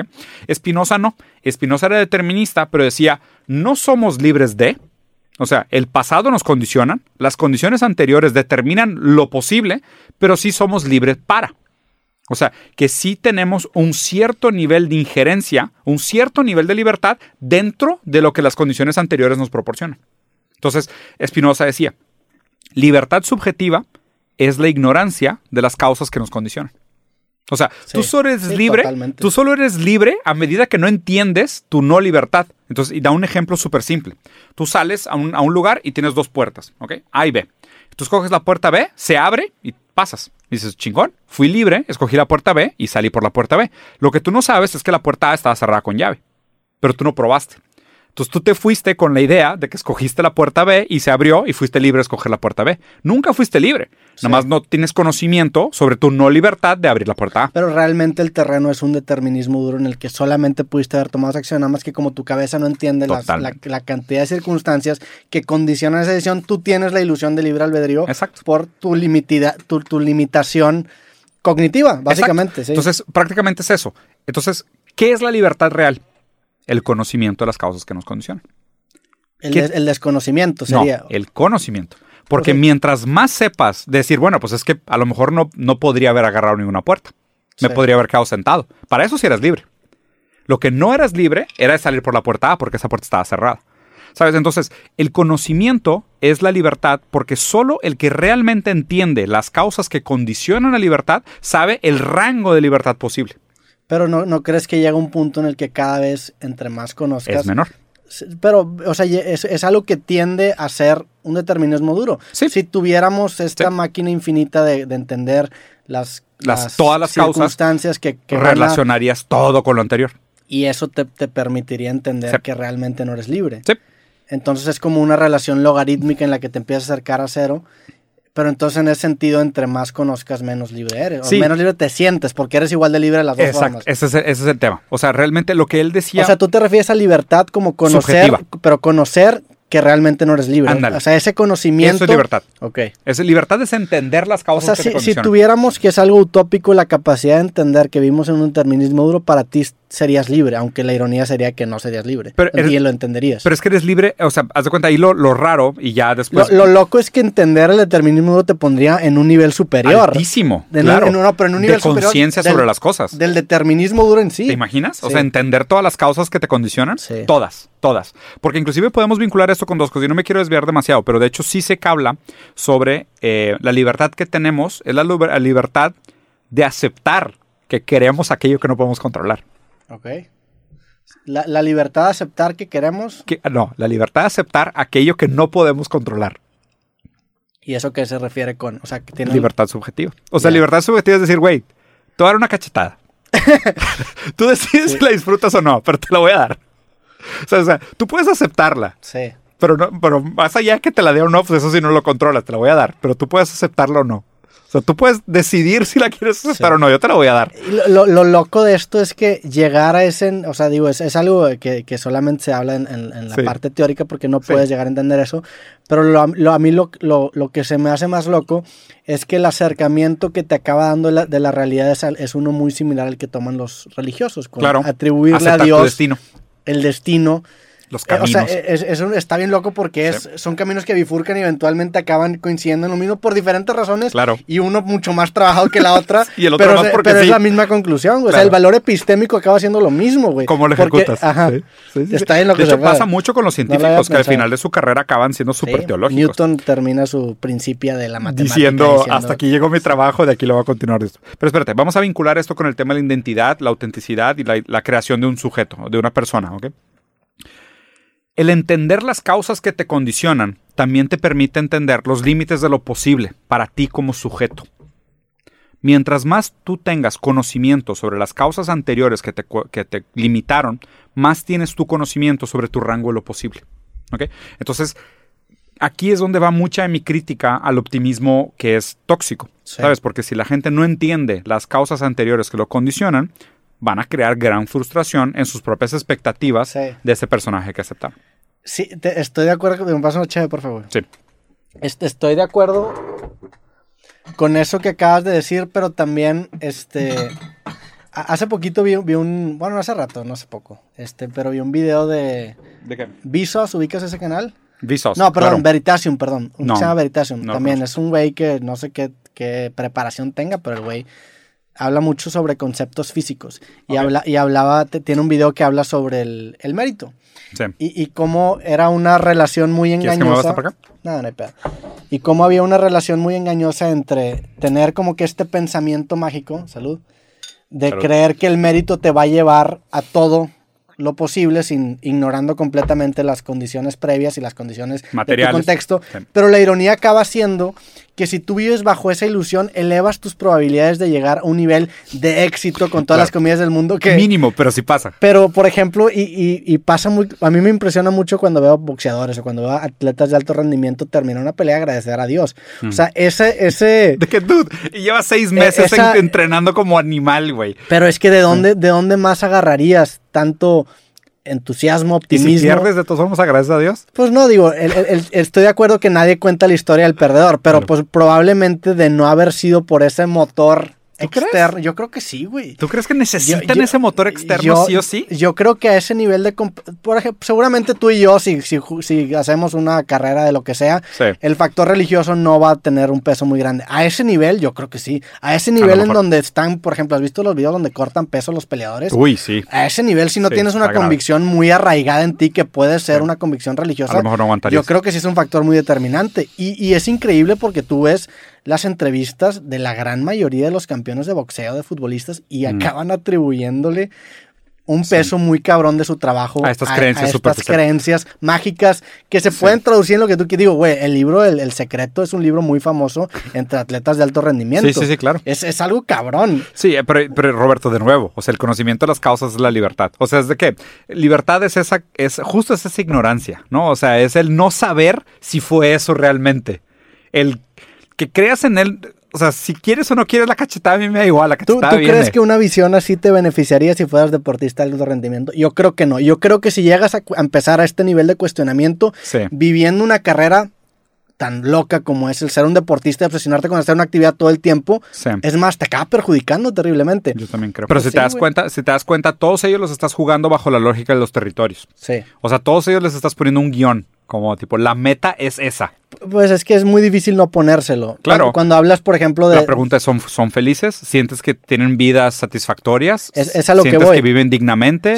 O sea, el, cuestionamiento aquí es que la meta del humano tanto no es esa, porque hay muchos atletas de alto rendimiento que están miserables. Hay muchos ganadores de medallas de oro que regresan deprimidos de las Olimpiadas. Hay muchos grandes, famosos, la exitosos. La gran mayoría. O sea, te, te has puesto a leer la historia de Tiger Woods, de cómo su papá lo abusaba en el campo de golf y eso lo entonces la pregunta es esa. O sea, para mí la pregunta interesante de todo esto es que causar una sobreidentificación con un territorio te trae frustración. 100%. Porque, porque te atrapa en un guion donde se te predetermina cuál es el éxito, te ponen todos los criterios, todos los pasos que tienes que cumplir y a nadie le importa realmente si tuviste una vida plena. Sí, pero también pues ahí, ahí juega mucho la imposición de lo que para cada quien es éxito. Ah, claro. Para ti pues eso puede ser éxito y para mí también. El, nómadas, nómadas, Pero pues a lo mejor hay gente que dice, ¿sabes qué? Yo quiero, yo quiero enfocarme en meter esta pelota, este agujerito. Perfecto. Y ahí vas. Y entonces... Si para ti funciona, amigo, hazlo toda tu vida, güey. I don't really care. Pero, pero no quiero que la gente sienta la obligación de tener que sobreidentificarse con un título. Sí. Eso, eso sí tampoco. O sea, por eso me molesta tanto la idea de cuál es tu propósito en la vida. lo que te están diciendo es sobre identifícate con una causa. 100%. No es cierto, güey. O sea, nadie, tiene, nadie está obligado a hacer eso. Y no crees que, es que, bueno, estamos hablando de un, propósito a lo mejor 100% comercial, pero ¿no crees que una sobreidentificación a una causa te trae beneficios comerciales? Pero por supuesto. Claro que sí, obviamente sí. Ese es, ese es otro gran problema. Sí, 100%. ¿Por qué quieren que te autoidentifiques tanto con una causa? Para saber qué venderte. Sí para tenerte bien catalogado y entender qué es lo, qué es lo siguiente que quieres Ah, eres deportista. Ah, ok, mira, entonces te ofrezco A, B, C y D y los cursos y los tenis y las... O sea, claro, güey, porque es como si fuera... Es marketing, por favor. O sea, es cuando te sobreidentificas con una causa, entras en un perfil. O sea, ya, ah, ya sé cómo perfilarte. Y en la sociedad del control eso es buenísimo, porque la sociedad del control ya sabe qué hacer contigo. sabe qué video sugerirte, sabes qué tipo de música. Para Facebook Ads eso es el oro. O sea, si tú quieres hacer una campaña para vender cierto tipo de producto, Facebook Ads te, cataloga los intereses de las personas y te crea una audiencia que tiene mucho interés en eso. Claro, güey. Ahora, estamos hablando de la parte comercial que entiendo que, es, que es negativo, pero ¿tú crees que socialmente hablando sea también negativo? El sobreidentificarte con un territorio, yo, yo creo que sí, porque mata la creatividad. ¿Tú crees que si todo mundo no estuviera sobreidentificado con ciertas narrativas, pues que a lo mejor no caeríamos en, en, o sea, no tendríamos ni siquiera un, un susto, algo que no, nos no, a ver, una? Tampoco, tampoco, estoy, tampoco estoy pregando la idea de que todos tendríamos que comportarnos de manera nomádica Los derechos humanos, un territorio y lo va a mandar a la chingada. Son falsos. yo, sí creo que sean falsos los derechos humanos. Definitivamente son falsos, pero nos conviene creer que existen. Por eso, pero el territorio es el que hay que cuestionar. Por eso hay que desterritorializar y reterritorializar. Yo no estoy diciendo que no existan los territorios. Yo estoy diciendo que los territorios tienen que ser constantemente cuestionados y que uno como sujeto e individuo en una sociedad tiene que migrar de un territorio al otro. Eso es todo lo que estoy diciendo. Y, a ver, no te estoy diciendo que tienes que brincar día con día. No te estoy diciendo que eres obligado a probar todos los territorios. No, simplemente estoy diciendo que, oye, no tienes que quedarte en un territorio toda tu vida. Y ese territorio que te dijeron tampoco es cierto. O sea, probablemente también es arbitrario la manera como está construido. Esto es lo que estoy diciendo. Y no hay un territorio último. Esa es la realización. Que de nuevo, el proceso es mucho más importante que la meta. Que es, que es este mamadora. Y es, es cierto. The process is more important, la verdad. Entonces, por eso también el, el, el, el, intentar definirte mata aquello que es lo verdadero. Que podrías haber sido. Ajá. ¿Por qué? Porque cuando tú dices esto soy, ya no puede ser nada más. Sí, porque te, te automáticamente te llega ese claro, guion. Porque te llega el guion. y es mucho mejor decir, oye, es que ¿qué soy? No sé todavía. Todavía, estoy, todavía estoy buscando. ¿Sentiste que te llegó un guion estos últimos meses desde el creativo pasado? Por eso estoy leyendo esto, güey. Te, saliste un rato de redes sociales por lo mismo. Por ¿Cómo, lo mismo. ¿Cómo lo lidias? O sea, ¿qué hiciste? Porque sentí eso, ¿sabes? O sea, ya sentía él, ah, Diego es el vato que humilla gente en los debates, ¿sabes? Y, y era de que no, o sea, no soy eso. No soy lo que ustedes dicen que yo soy. Y es de que, ah, entonces eres filósofo. No, no soy filósofo tampoco. Ah, de que, ah, es que eres, no sé, eres socialista, eres comunista, eres... No, no soy nada de eso que ustedes me dicen. Sí. O sea, todos esos territorios donde me quieran poner para saber cómo tratarme, no soy. Así de fácil. No eres ni Diego. Digo, es el nombre que me pusieron. Pero hasta ni, ahí. Ni siquiera. Sí, pues digo, soy un Diego entre muchos otros Diegos. ¿Qué tanto crees que tu nombre, digo, ya nos estamos metiendo en territorios muy sutiles, pero que tu nombre te condicione? Yo tenía, a ver, una vez conocí a una chava que se llamaba, puta, no me acuerdo cómo se llamaba, pues se llamaba algo así como... Alma Marcela. Optimismo. Nada, no, se llamaba como optimismo o Algo así se llamaba, o sea, como que un nombre que, que te inspiraba un, un comportamiento positivo. Y la morra era miserable. O sea, le era miserable porque todo el mundo que conocía tenía esa expectativa y ese guioncito de que, oye, tú tienes que ser optimista. Claro, güey. Era, no me acuerdo el nombre exacto, pero era algo, algo así, güey. Hay, hay una historia bien famosa de una jugadora de vóley olímpica americana que se llama Destiny Hooker. Ok. no mames. Sí, búscala, o sea, Google it, Destiny Hooker, y fue jugadora, creo que medallista inclusive, de una selección de vóley de Estados Unidos, güey. O sea, a lo O sea, mejor. para- seguramente sí juega un papel, porque de nuevo, las causas anteriores que Sí. te condicionan. No es que solo, es que no es solo tu nombre. Por ejemplo, si te llamas Roberto Jr., Sí. es de que, oye, pues, ¿por qué Junior? No, porque tu papá también. Bueno, ¿cómo soy yo en relación con mi No, papá? y lo loco es también qué referencia tienes tú de, de alguien con tu nombre. O sea, a lo mejor supuesto. eh, Diego, no, no sé ni qué significa Diego, y no sé, tú seguramente sabes. No me acuerdo, la neta no me pero, acuerdo. pero si conoces a un Diego que Claro. era un cabrón, pues eso, va a acabar. Ajá. Yo crecí comparado con Maradona. O sea, de las pocas cosas que recuerdo que me comparaban Está por nombre era contra Maradona. Y no me gusta el, o sea, sí me gusta el soccer, pero nunca jugué. ¿Sabes? Porque siempre, porque aparte era brasileño. Sí. Y comparado con Maradona argentino y siendo de Brasil, siempre fue que, a ver, y soy malo para el soccer, no me, no, no, no, es, no, no me interesa, güey. Pero siempre fue un tema así medio como que no, ahí no, ¿sabes? Porque ya hay un Diego. Sí. No sé, güey, seguramente juega algún papel que inconscientemente no sabes cómo te remueve y te retuerce cosas. El, el- el hecho es Sí, que como sí. fonéticamente de generar algún, algún estímulo. Claro, güey. Sí, está muy- Claro, claro. Y todas estas causas que te condicionan. Entonces, o sea, nada más para llegar a la conclusión, o sea, ve cómo migramos de el entendimiento de Peterson de langosta como un esquema estático donde se juzga el valor y hay reglas para ganar, ¿sabes? Lo que hace Peterson es perpetuar los territorios. Pero y por, decir, ¿por qué crees? Porque el le dices, macho por- alfa ¿por qué le dices estático? Porque, O sea- porque, porque son 12 reglas y 12 más. Y te dice, párate así. Y así son las langostas hace 25 millones de años y tenemos que hacer lo mismo. ¿Te, te hubiera caído mejor que en lugar de reglas le pusiera consejos? Poco mejor. Es sí. un poco más holgado, Sí. ¿no? A mí, a mí la palabra Uy. consejos con mis libros me permite Mucho tener mejor que reglas. Puta, mil Sí. veces mejor que reglas. Claro, güey. ¿Por qué? Porque darte reglas es prácticamente. Déjate digo exactamente cómo es este territorio. O sea, déjate digo cómo es el territorio de los machos alfa. Para que te comportes como macho alfa y sobrevivas la guerra de las langostas. Pero es muy, es no, muy güey. tajante Peterson de, de decir así Sí. es, ¿sí? Sí, digo, es- ese sí, libro yo dogmático. los, nada más leí los primeros tres capítulos, el primero es el de la langosta, otros la, la verdad es que no me acuerdo, no lo terminé. Sí, el de Pero- párate, párate derecho con los hombros para atrás. Cuando ves un gato, acarícialo. O sea, la neta es que son. O sea, no son malos consejos, la neta. Pero, eh, me, Pero son consejos. pero me molesta que los plantee como reglas. Ya. Y me, y me molesta que, que sea tan. Ah, No sé, güey, tan caricaturesco en su manera de interpretar el mundo. Como que por tratar de sonar magnánime, le quita todos los matices que le han sentido a las cosas. Pero ¿crees que si no fuera así hubiera alcanzado el éxito que tiene ahorita? No, porque se me hace. No, no. definitivamente no, porque se me hace que apeló a una generación que estaba molesta por diferentes cosas. Yo creo que sí apela a una generación de jóvenes que, que tienen problemas sociales, problemas de relación, lo que tú quieras, o sea, los típicos, los incels, ¿no? Los incels y los cucks, que son los que le apelan más a este grupo, Jordan Peterson. Me parece que les habló de la manera correcta en el momento correcto, ¿ok? Por eso tuvo mucho éxito, pero su éxito tiene un campo de acción muy pequeño porque me parece que es demasiado conservador, como lo está haciendo ahorita Chappelle.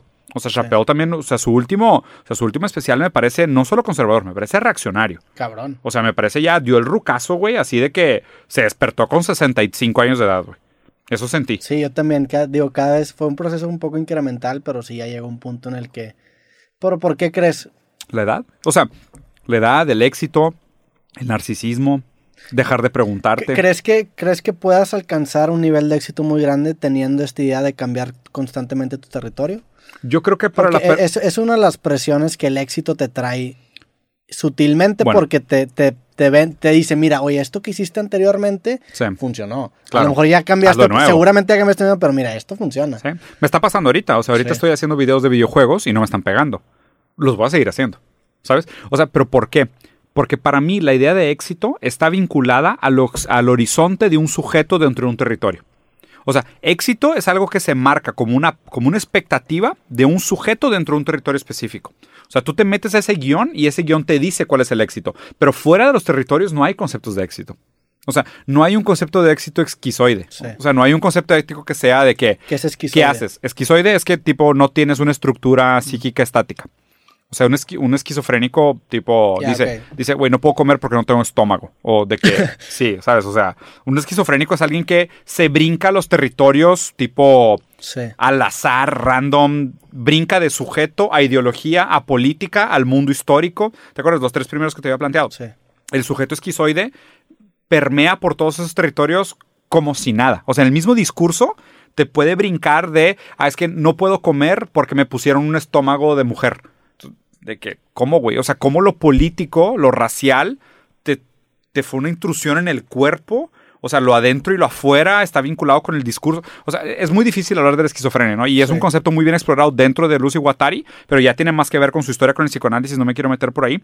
Pero lo que sí es interesante es esta idea de que no existe un concepto de éxito desterritorializado. O sea, más bien que aún así necesitamos territorios porque los territorios más bien le marcan como un horizonte de desarrollo al sujeto. O sea, tú te plantas en una subjetividad y el horizonte de posibilidad de desarrollo de éxito es lo que te plantea como qué tan lejos puedes llegar en ese territorio. O sea, es como decir, oye, pues, no sé, ¿qué vas a estudiar? No, pues voy a ser contador.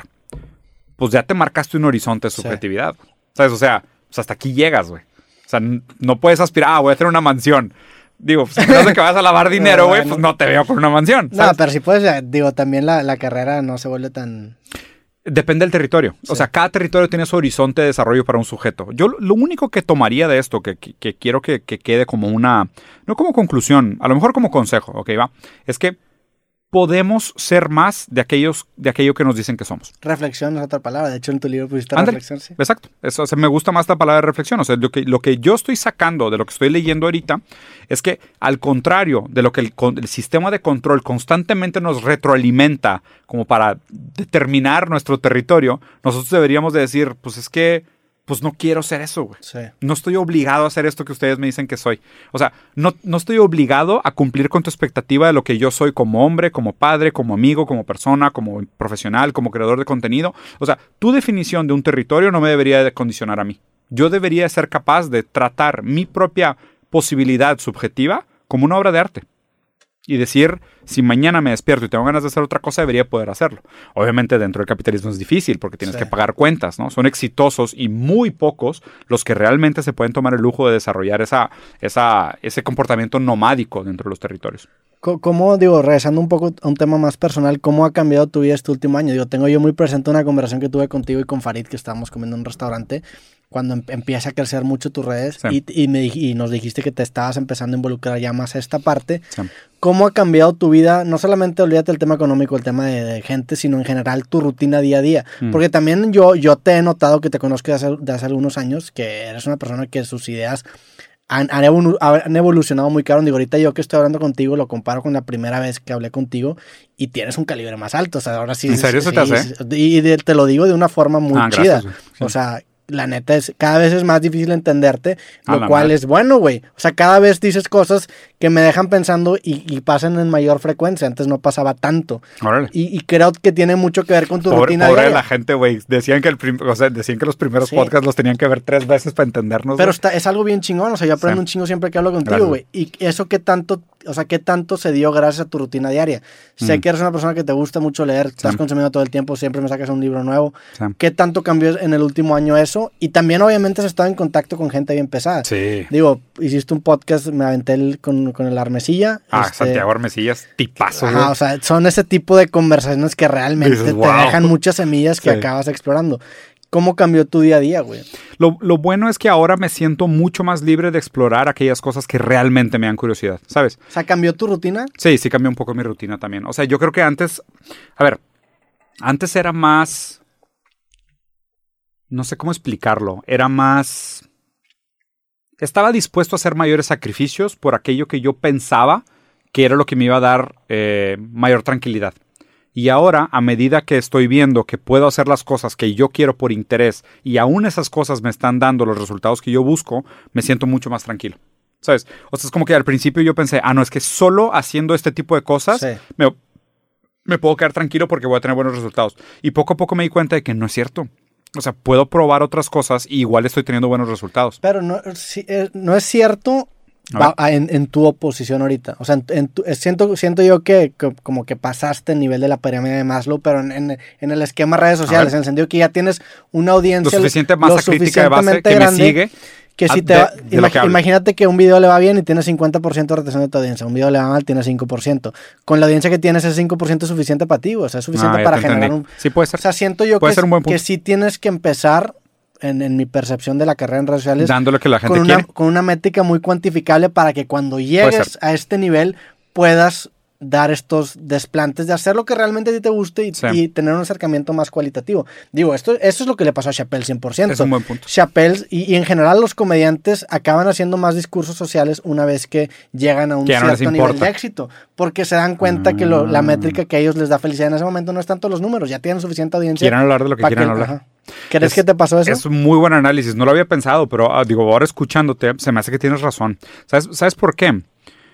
Ahí te va Digo, y, y, tú me conoces. O sea, yo nunca hice nada de esto como maquiavélicamente buscando los resultados numéricos. O sea, Digo, tú te acuerdas. Sí, sí. Tú me preguntabas de mis indicadores y hasta la fecha no sé, güey. O sea, yo no me meto a revisar nada. O sea, Farid me decía de que, oye, güey, tipo, ¿cómo te fue con el tipo de las stories de los lunes que yo sé que un chorro de gente las ve? ¿Cuáles son tus stories más compartidas? Y yo, pues, no tengo idea, güey. O sea, nunca reviso los indicadores de nada. Yo al principio sí era bien obsesivo, ahorita ya estoy completamente alejado de eso. Yo por lo mismo, o sea, por eso me identifico. Yo creo que en parte también me funcionó a mi favor el ser negligente y el nunca revisar porque nunca ni siquiera medí la información necesaria para crearme un sesgo de confirmación.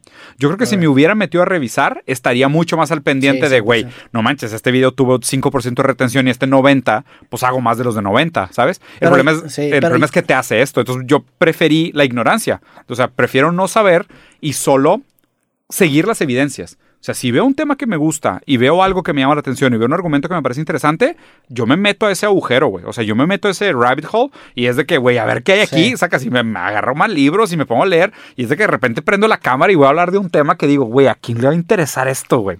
Y hablo de un tema y pues resulta que algunos sí y algunos no, pero no me importa. O sea, yo sigo buscando aquellas cosas que a mí me parecen interesantes. Sí, se vuelve un, acercamiento muy similar. O sea, se me, me, llama mucho la atención porque se parece mucho al acercamiento de muchos músicos. Hay, gente, hay músicos que no se quieren meter a la parte teórica Mm. porque piensan que los van a delimitar.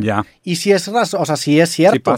hay como que esta idea de lo que debes hacer y lo que no debes hacer y que si estás tocando en esta escala no puedes meter esta nota. Claro. Y eso te acaba delimitando muchas veces. De nuevo. Pero también tiene un beneficio, ¿no? O sea, también las reglas están ahí por algo. Claro. Entonces, Está, está interesante ese acercamiento porque sí, nunca fuiste obsesivo, nunca fuiste, nunca te metiste a. Nunca me interesaron ni los seguidores, ni los indicadores, ni los. O sea, nada, nunca me interesó nada de eso. O sea, siempre. O sea, yo. Ahí te va. Y es algo que yo creo que aún tengo algo de sobreidentificación. Que probablemente debería perder. Y la estoy perdiendo gracias a ti, güey. O sea, porque tú me diste un muy buen consejo. Mi. Es que, o sea, la idea de sobreidentificarte con un significante es bien peligrosa, güey, porque luego tú mismo te conformas, o sea, tú mismo te transformas en tu profecía. Yo decía, la forma, el fondo es más importante que la forma. Y lo dije religiosamente mis primeros dos años, que era, no, güey, es que si el fondo es bueno, vale madre la forma. Si el fondo es bueno, vale madre la forma. tenía esa creencia igual, güey. Y bueno, y, y, el problema es que tú te creas esta fantasía y llegué al punto donde casi a propósito tenía una forma tan horrible porque solo estaba eh, preocupado por fondo, fondo, fondo, fondo, fondo, fondo. Y luego, o sea, el problema es de que hoy ya sé algunas cosas de teoría que probablemente me desvalidan la tesis de que el fondo es mucho más importante que la forma. Donde sí, claro, el fondo es importante, la forma es importante de otra manera. ¿Sabes? O sea, yo creo que la crítica, si la tuviera que reformular, sería vivimos en una sociedad que le da mucho más importancia a la forma que al fondo. O sea, más bien lo que deberíamos de encontrar es qué rol juega cada cosa. La forma juega un rol, el fondo juega otro rol. Me parece que la lectura un poco más matizada, menos conspiranoica de mi propia teoría anterior, de la cual ya no estoy de acuerdo con ella, que debería pasar todo el tiempo con todo el mundo, con muchas de sus propias ideas, la replantearía diciendo, ¿sabes qué? Me parece que hoy en día redes sociales sobreestimula la estética para maquillar una carencia de contenido. ¿Ok? Perfecto. Entonces, no quiere decir que la estética sea mala por sí sola, sino que la estética debería de cumplir una función comunicativa tan importante como el contenido que comunica. ¿Ok? Entonces, yo me acuerdo que tú siempre me decías, güey, es que métele tantito, güey. O sea, ya que, ya, que, te lo decía yo que no tengo la mejor forma del mundo, pero entendí eso, entendí precisamente que Digo, es depende, o sea, entiendo yo que como búsqueda de mejora continua la forma es casi irrelevante, sin embargo, si estás hablando en un fin de poder llegar a más gente y hacer que tus ideas trasciendan tu, tu, círculo cercano, la forma es, mucho, e, es demasiado más importante que el fondo y es un problema, 100%, mm. porque hay, como tú dices, hay muchos contenidos que intentan eh, tapar la falta de fondo con un, estética. Con estética. Sí. Y, ahora te, hago una pregunta. Y digo, la neta, o sea, primero que nada te agradezco mucho el comentario de que digas que ahora me siento más, no sé si inteligente o pesado, no sé la palabra que usaste. tienes un calibre diferente. Un calibre, deciste. Güey, yo me siento más tonto que antes, güey. Sí, pues entiendo por qué, güey, porque pues te expones a más puntos de vista y pues digo, has estado interactuando también con gente que tú respetas intelectualmente y que tiene también más camino que, tú. Y eso es un ejercicio... De humildad. Ajá, es un ejercicio de humildad y también pues te permite, o sea, yo por ejemplo que he escuchado estas pláticas que has tenido, pues están cabrones. Y yo las, yo las escucho de que, ay cabrón, sí, sí, de que está, sí sabes. El, ajá, el hecho de ver qué tanto te falta para entender o llegar a ese, a ese punto de tener las ideas tan tan fluidas, te, da humildad, güey. Eso es, ese, ese, tipo de preguntas están bien cabrones porque acaban actuando como una, una puerta a algo nuevo, güey. O sea, el, y puede ser algo tan sencillo como una palabra que buscas qué significa y es por qué significa esto. Y entras como en un resbaladero que te acaba llegando algo completamente distinto que ni siquiera sabías que ibas a llegar, güey. Ya sé. Entonces, por, por eso me interesaba mucho cuando dijiste lo de las preguntas este tipo de preguntas fundamentales que te, tienen, que te tienes que hacer, mm. porque te acabas dando cuenta que para cada pregunta hay una referencia bibliográfica gigantesca para llegar a, eso. Y, digo bibliográfica porque pues es lo que lo normal. los de antes este, no, no, es como que tenían video. Pero leer está romantizado. Digo, quería, quería precisamente hablar de esto. Hace poquitos, con, justamente con Adrián Marcelo, hablamos sobre. paso, por cierto, saludos. Saludos al buen Adrián Marcelo. Ojalá que ya te sientas chido, güey. vean ese capítulo, estuvo muy bueno, la neta. hablamos... tienen, buena, química ustedes dos también. Sí, el es un. Adrián es un tipazo, sí. hablamos sobre, sobre cómo leer tiene como que un cierto estatus. El decir que estoy leyendo es como decir, ah, ok. Este. Y, es, como decir es como decir sal, sal, a correr o ir al gimnasio o tipo Exactamente, maratones o triatlones. Como que tiene un peso por sí solo y pierde el sentido de que leer realmente es un vehículo para para consumir información. Sí, hay mucha gente que lee que no entiende nada. A esa, es a lo que va la crítica de leer, está romantizado. Sí. Dije una, también dije un comentario que leer no es la forma más efectiva de consumir información, que no sé si lo respaldo porque ya pensándolo muy bien, creo que hay un concepto que se llama stickiness. Y por ejemplo, cuando tú consumes un video, hay como que más distracciones que te pueden acabar haciendo que la, el, la, el, ancho de banda donde te está entrando la, la información sea muy sucio. Y con leer sí tiene mucho que ver con la concentración. Sin embargo, la verdad es que si ves un documental o ves algo que tenga referencias visuales, nutre ese mm. entendimiento. Y a eso es a lo que me refería. Con pues leer está romantizado. O sea, ahí te va. Yo creo que, es, o sea, eh, dándote la razón, yo sí creo que sí hasta cierto punto leer está romantizado. De hecho, se podría hacer la crítica que eh, el leer también se ha vuelto un hábito de consumo. Ese es un problema. O sea, cuando la gente toma la lectura como un hábito de consumo, del típico güey de que, ay, güey, compro un libro por semana. Sí, ese tipo de... Es de que, ¿para? O sabes, es de que, oye, leo muchísimo, pero ¿qué lees? Es, el problema, que, hace que leer sea el fin en lugar del medio a llegar al fin, en eso que son las ideas. En eso estoy totalmente de acuerdo con ustedes dos. De hecho, o sea, me parece que lo correcto sería que cada quien hiciera una crítica, de nuevo, matizada. O sea, crítica con matices de lo que se está criticando. Y no una crítica conspiranoica de decir, ah, dijiste que la lectura está romantizada. Ay, güey, qué prepotente. O tipo, los libros no valen, quemen todas las bibliotecas. Es de que, ¿really? O sea, llegaste a quemen todas las bibliotecas porque dije que leer está romantizado. Es, es, teoría conspiranoica, la neta, ¿ok? Pero vamos a ver del otro lado. Yo sí creo que la lectura tiene un lugar muy importante en este momento histórico. ¿Por qué? A mí me parece que, las, que, la manera eficiente de acercarte al conocimiento es eh, eh, multidireccional. ¿Okay? Mientras más holística sea tu aproximación al conocimiento, más rica será en términos de tu, fenomenología, o sea, tu experiencia del conocimiento. ¿okay? Porque no es lo mismo solo ver documentales, porque es una falsa paradoja el decir o documental o libro. Es que no, güey. De nuevo, sigue la evidencia. ¿Te interesa el tema? habla del tema, explica el tema, lee sobre el tema, escribe sobre el tema, ve videos sobre el tema. O sea, es que no están en conflicto unos con los otros. O sea, lo que la gente debería tener más es un poco la apertura de decir que si un tema te interesa, mientras más rica sea tu experiencia sobre el tema, pues más rica también va a ser tu stickiness. La, pregunta es, imagínate que un libro lo pudieras consumir de la misma forma en la que consumes un documental y dijera exactamente el mismo texto, nada más que estuviera enriquecido con, por el autor, por, por estas imágenes. Eh, ¿Crees que sería mejor o peor? Es que te va, para mí, para mí no es una comparación legítima. ¿Por qué? Porque cuando tú lees tú eres obligado a imaginar lo que estás leyendo. O sea, tú pones a trabajar otra parte de tu cerebro que cuando ves un documental no la estás trabajando. ¿Crees que eso pueda llegar a interiorizarse de la misma manera con tecnología?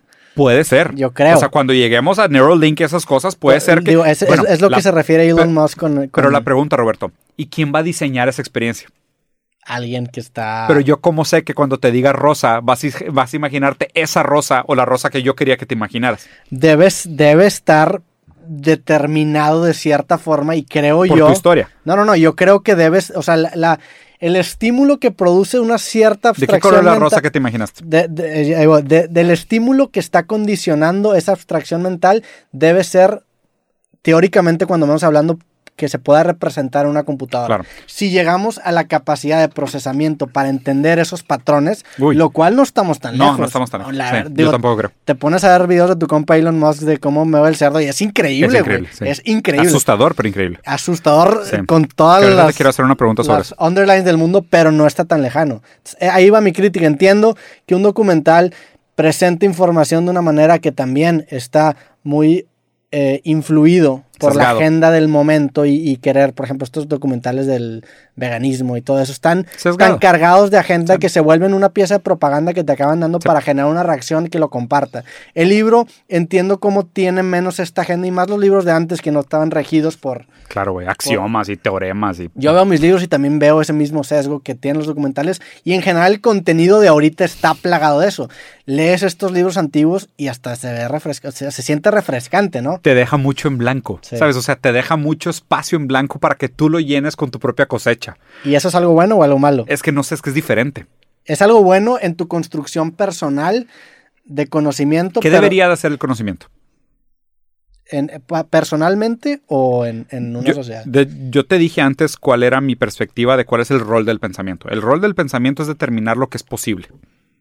Entonces, si yo quisiera construir posibilidades, en el sentido de conversar con otras personas e investigar sobre la realidad para ver lo que es posible, para ver si hay alternativas mejores, el, el objetivo del pensamiento a mi entender es este. O sea, el, el objetivo del pensamiento humano es determinar lo que es posible para ver si existen alternativas mejores. Todo Sí. el tiempo. Si yo y, y eso se logra mucho con la creatividad, porque solo con la creatividad podemos nosotros desterritorializar y reterritorializar las cosas para ver lo que es posible. O sea, yo no sabía que una pareja de hombres podía tener hijos. O sea, una pareja de hombres puede casarse legalmente, puede adoptar, hay métodos, o sea, hay diferentes maneras en las cuales nosotros podemos reterritorializar el concepto de familia desde un territorio nuevo, desde conceptos nuevos reformulados y replanteando a una versión nueva, una versión más digna, una versión más incluyente, más justa, más lo que tú quieras de la realidad. De nosotros podemos estar en desacuerdo, pero para poder pensar estas realidades alternativas, tenemos que pensar, imaginarlas Sí. considerando que no existen anteriormente. O sea, existen referencialmente en el sentido de cómo los conceptos anteriores las limitaban. Y tú puedes negarte a esto, y ahí pues, caeríamos en dialéctica, ¿no? O sea, Sí. hay un concepto anterior al cual niego, y esta negación del concepto anterior propone un antagonismo que si logro resolver, llevo a una síntesis de lo nuevo posible.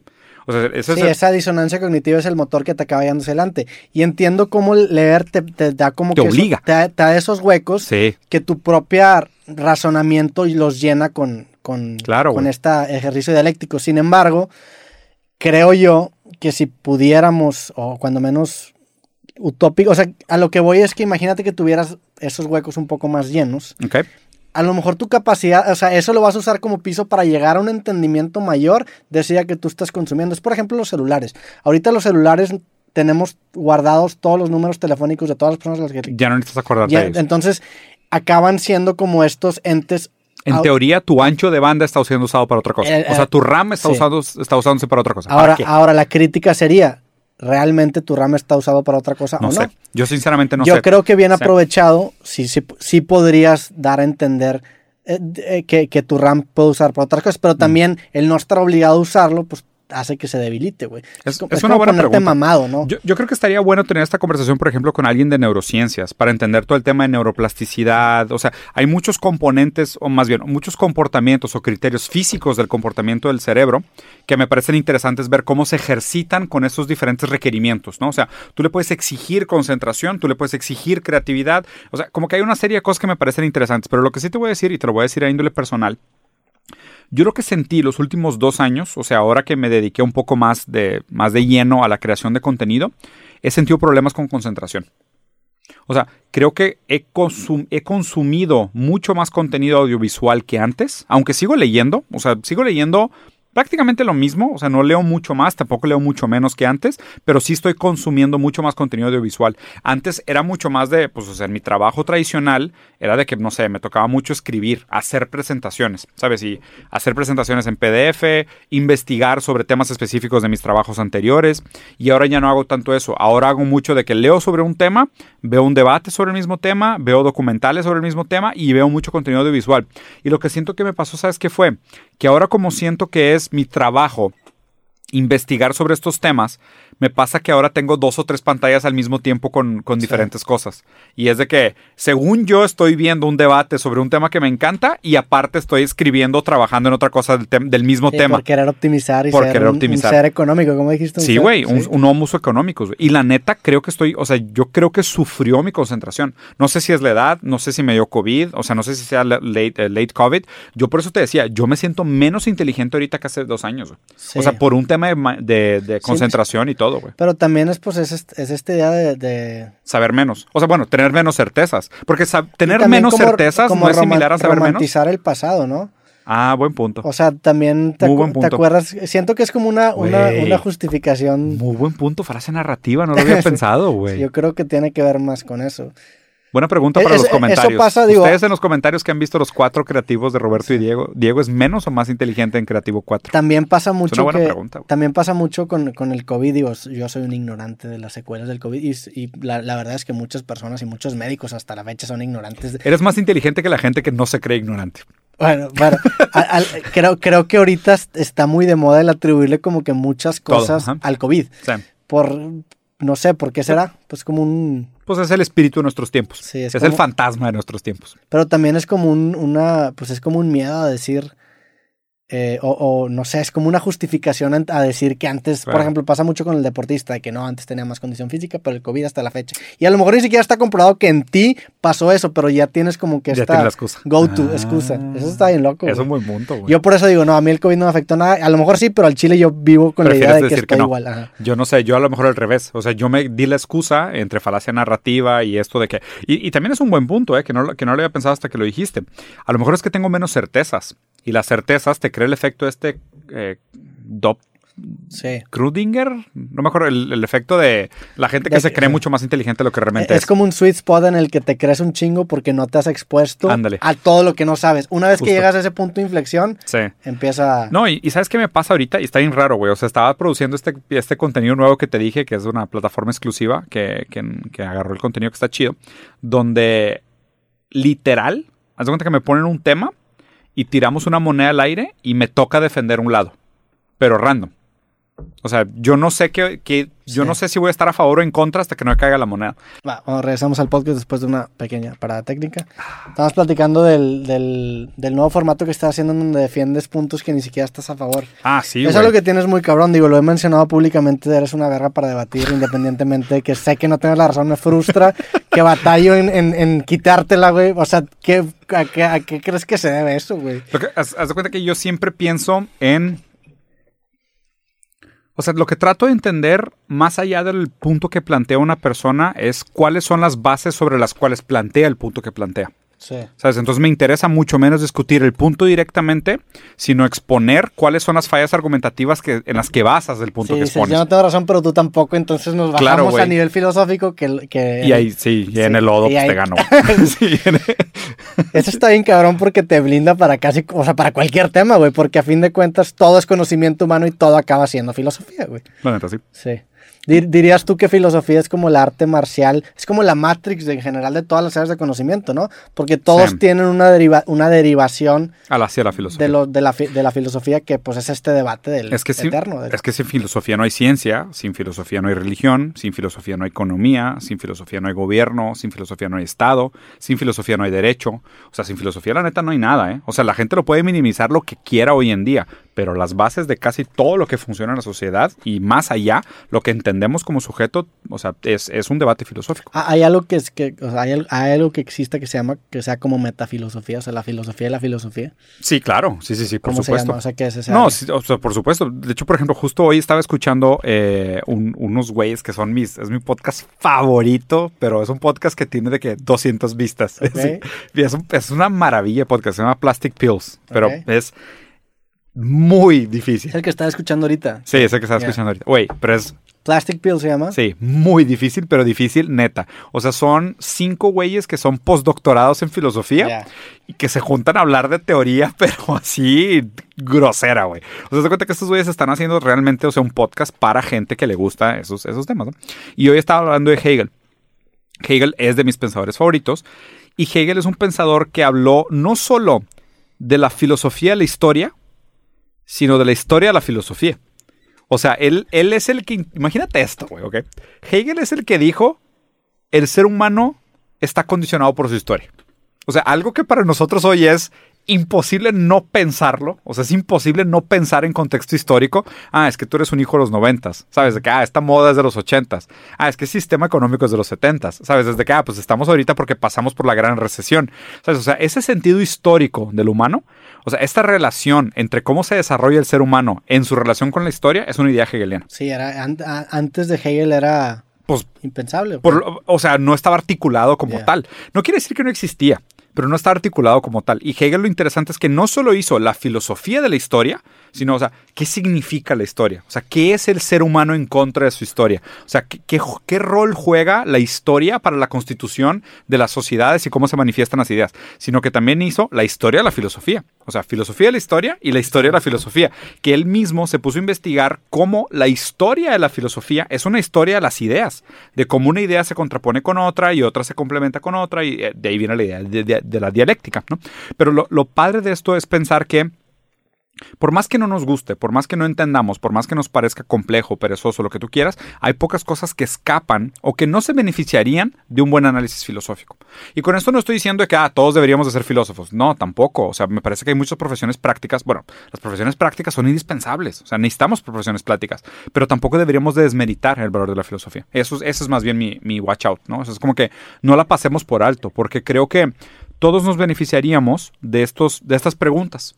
De por qué creo las cosas que creo, sobre qué bases monto mi visión sobre el mundo, qué tan sesgado estoy para entender la realidad. Sí, sería más que nada como una, herramienta para entender los sesgos que, actúan sutilmente en la construcción de nuestra sociedad y a la hora de proponer alternativas ante los sesgos, habría mucho menos gap entre entender lo que se está planteando. ¿no? Que justo el comentario que hiciste antes, Roberto, esto que decías de el ser creativo sin sin analizar lo otro. O sabes, o sea, el del libre pensador. Sí. Soy un libre pensador porque nunca he leído ni un libro en mi vida. Pues digo, podrás nombrarte libre pensador, pero pues digo, seguramente muchas de esas ideas las ha tocado otras personas antes. Me parece que hay más libertad en el conocimiento. Sí. Hay más libertad en decir, bueno, es que entre el determinismo espinosa y la libertad hegeliana. Sí, se vuelve un proceso de outsourceamiento cognitivo. Que no está mal. ves, y está bien cabrón porque pasa mucho en, no sé, hay ciertas cosas que aprendes intuitivamente y cuando estudias la teoría dices, ah, no mames, esto que para mí era tan intuitivo Ahora está verbalizado de una forma en la que yo lo puedo guardar en mi mente como un bloquecito y usarlo modularmente. Eso, eso te da el, entendimiento. Absolutamente. Hablabas ahorita, digo, ya que estamos en este tema de articular, de, que articuló muy bien Hegel esta idea de, la relación entre el sujeto y la historia. Y, ¿Cómo crees que sería actualmente la forma de articular algo similar? ¿Crees que sería en una forma bibliográfica o crees que sería mediante un video? ¿Cómo crees que es la, forma de, verbalizar o articular una idea nueva, una innovación? Me estaba predisponiendo a contestar otra pregunta que pensé que ibas a hacer, entonces la voy, a meter de, todas formas. Como pensando, ¿cuáles son las cosas que deberíamos de articular? No cómo. ¿Sabes? O sea, creo que tu pregunta va hacia cómo deberíamos nosotros de articular las mejores ideas de hoy o cuáles serían los mejores métodos para articular las ideas vigentes hoy.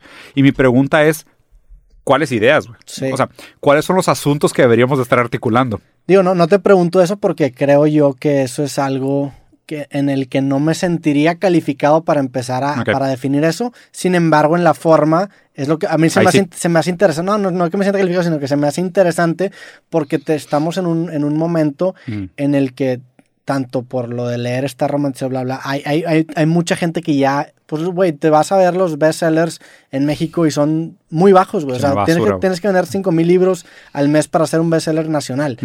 ¿Cómo entonces la forma de articular una idea hablando en el tema ya más académico. ¿Sigue o sea, habiendo un nicho duro que determina lo nuevo articulado o cómo es? A ver, o sea, ahí está raro también porque hay algo como en contra de la academia, ¿no? O sea, haz de cuenta que también lo raro es que mm, los procesos académicos o la, el rigor académico también ha estado bajo crítica. O sea, Bruno Latour, que es un otro filósofo muy bueno, eh, habló en contra de la teoría crítica como un proceso casi masturbatorio. ¿Sabes? Como de que, ay, güey, es que la teoría crítica ya se enamoró de la teoría crítica, ¿no? Y, pero no han hecho la teoría crítica de, la, teoría, crítica, sino que la teoría crítica solo critica, ¿no? Es cuando debería criticarse a sí misma, ¿no? Entonces, la, teoría crítica se refiere al acercamiento racional. No, la escuela de Frankfurt. O sea, la escuela de Frankfurt que viene después del marxismo, como a tratar de entender cuáles son las fuerzas sutiles que determinan nuestra realidad. Lo que, lo que viste y lo comparaste, güey. Exacto. o sea, la teoría crítica es entender las fuerzas sutiles que determinan la, determinan la realidad. O sea, eso es como el marco teórico de lo que marca Y una teoría, crítica. es el nombramiento de esa fuerza sutil. Exacto, es determinar las fuerzas y las causas. Es decir, ay, güey, es que, por ejemplo, no sé, el hecho de que no tengamos acceso a buena educación nos perpetúa en una posición de miseria. Y aquí e, esa teoría crítica también es una fuerza sutil que se. Claro, por ejemplo, existe teoría crítica de raza, teoría crítica de género, teoría crítica económica, teoría crítica psicológica, teoría crítica psicoanalítica. Pues la teoría crítica también es una teoría crítica. Lo que pasa es que la teoría crítica es como la madre de las escuelas. La teoría crítica se, se funda en la escuela de Frankfurt en 1800, 1923, 26, sino que 1926. Se crea con, o sea, Marcuse, Adorno, Horkheimer, Eric Fromm, o sea, son muchos de los pensadores de la época de que agarraron el marxismo y después se pusieron a analizar, bueno, ¿dónde están estas fuerzas? ¿Cómo, cómo las fuerzas de control ejercen dominio sobre nuestras vidas y se esconden sutilmente en la normalidad? O sea, nuestro concepto de normalidad esconde la violencia. Antes la violencia era más física, era más tácita. Era de que, güey, si el rey te quiere matar, te mata, güey. Y ahorita no. Ahorita es de que, oye, no sé, me banearon mi cuenta de Instagram. Sí. Es de que, ¿quién? Te cayó Hacienda de la nada. Sí, ¿quién, güey? O sea, ¿por qué? ¿Sabes? Es de que muchas de estas cosas ni las entiendes. Nada más de repente ya no tienes tu cuenta, güey. ¿Sabes? Entonces, entender las sutilezas de esas fuerzas es parte de la responsabilidad de la teoría crítica. Pero entonces, o sea, el, ¿A dónde íbamos con esto? De Estábamos hablando de la teoría crítica, la teoría crítica de cómo se... Bueno, de cómo la teoría crítica debería criticarse a sí mismo, o de cómo deberíamos nosotros de pensar en esta época moderna, cómo presentar muchas de estas cosas. porque ese, entendimiento de lo que es una teoría crítica también es una fuerza sutil que actúa en la forma en la que estructuramos nuestras teorías, ¿no? Sí, claro. O sea, deberías de, inclusive entender qué rol juega eso como para entrar en contacto con la realidad. Pero respondiendo a tu pregunta que me parece interesante, que es de que el cómo, el cómo se debería hablar de las cosas y tratando de complementar sobre el qué, de qué temas deberíamos de hablar, Por ejemplo, uno de los temas que me parece fundamental es comunicar ahorita, por ejemplo, es el sufrimiento, la ansiedad y las enfermedades mentales. O sea, creo que son temas mucho menos explorados de lo que deberían, de los cuales muchísima más gente de la que creemos padece y son una fuerza sutil de control.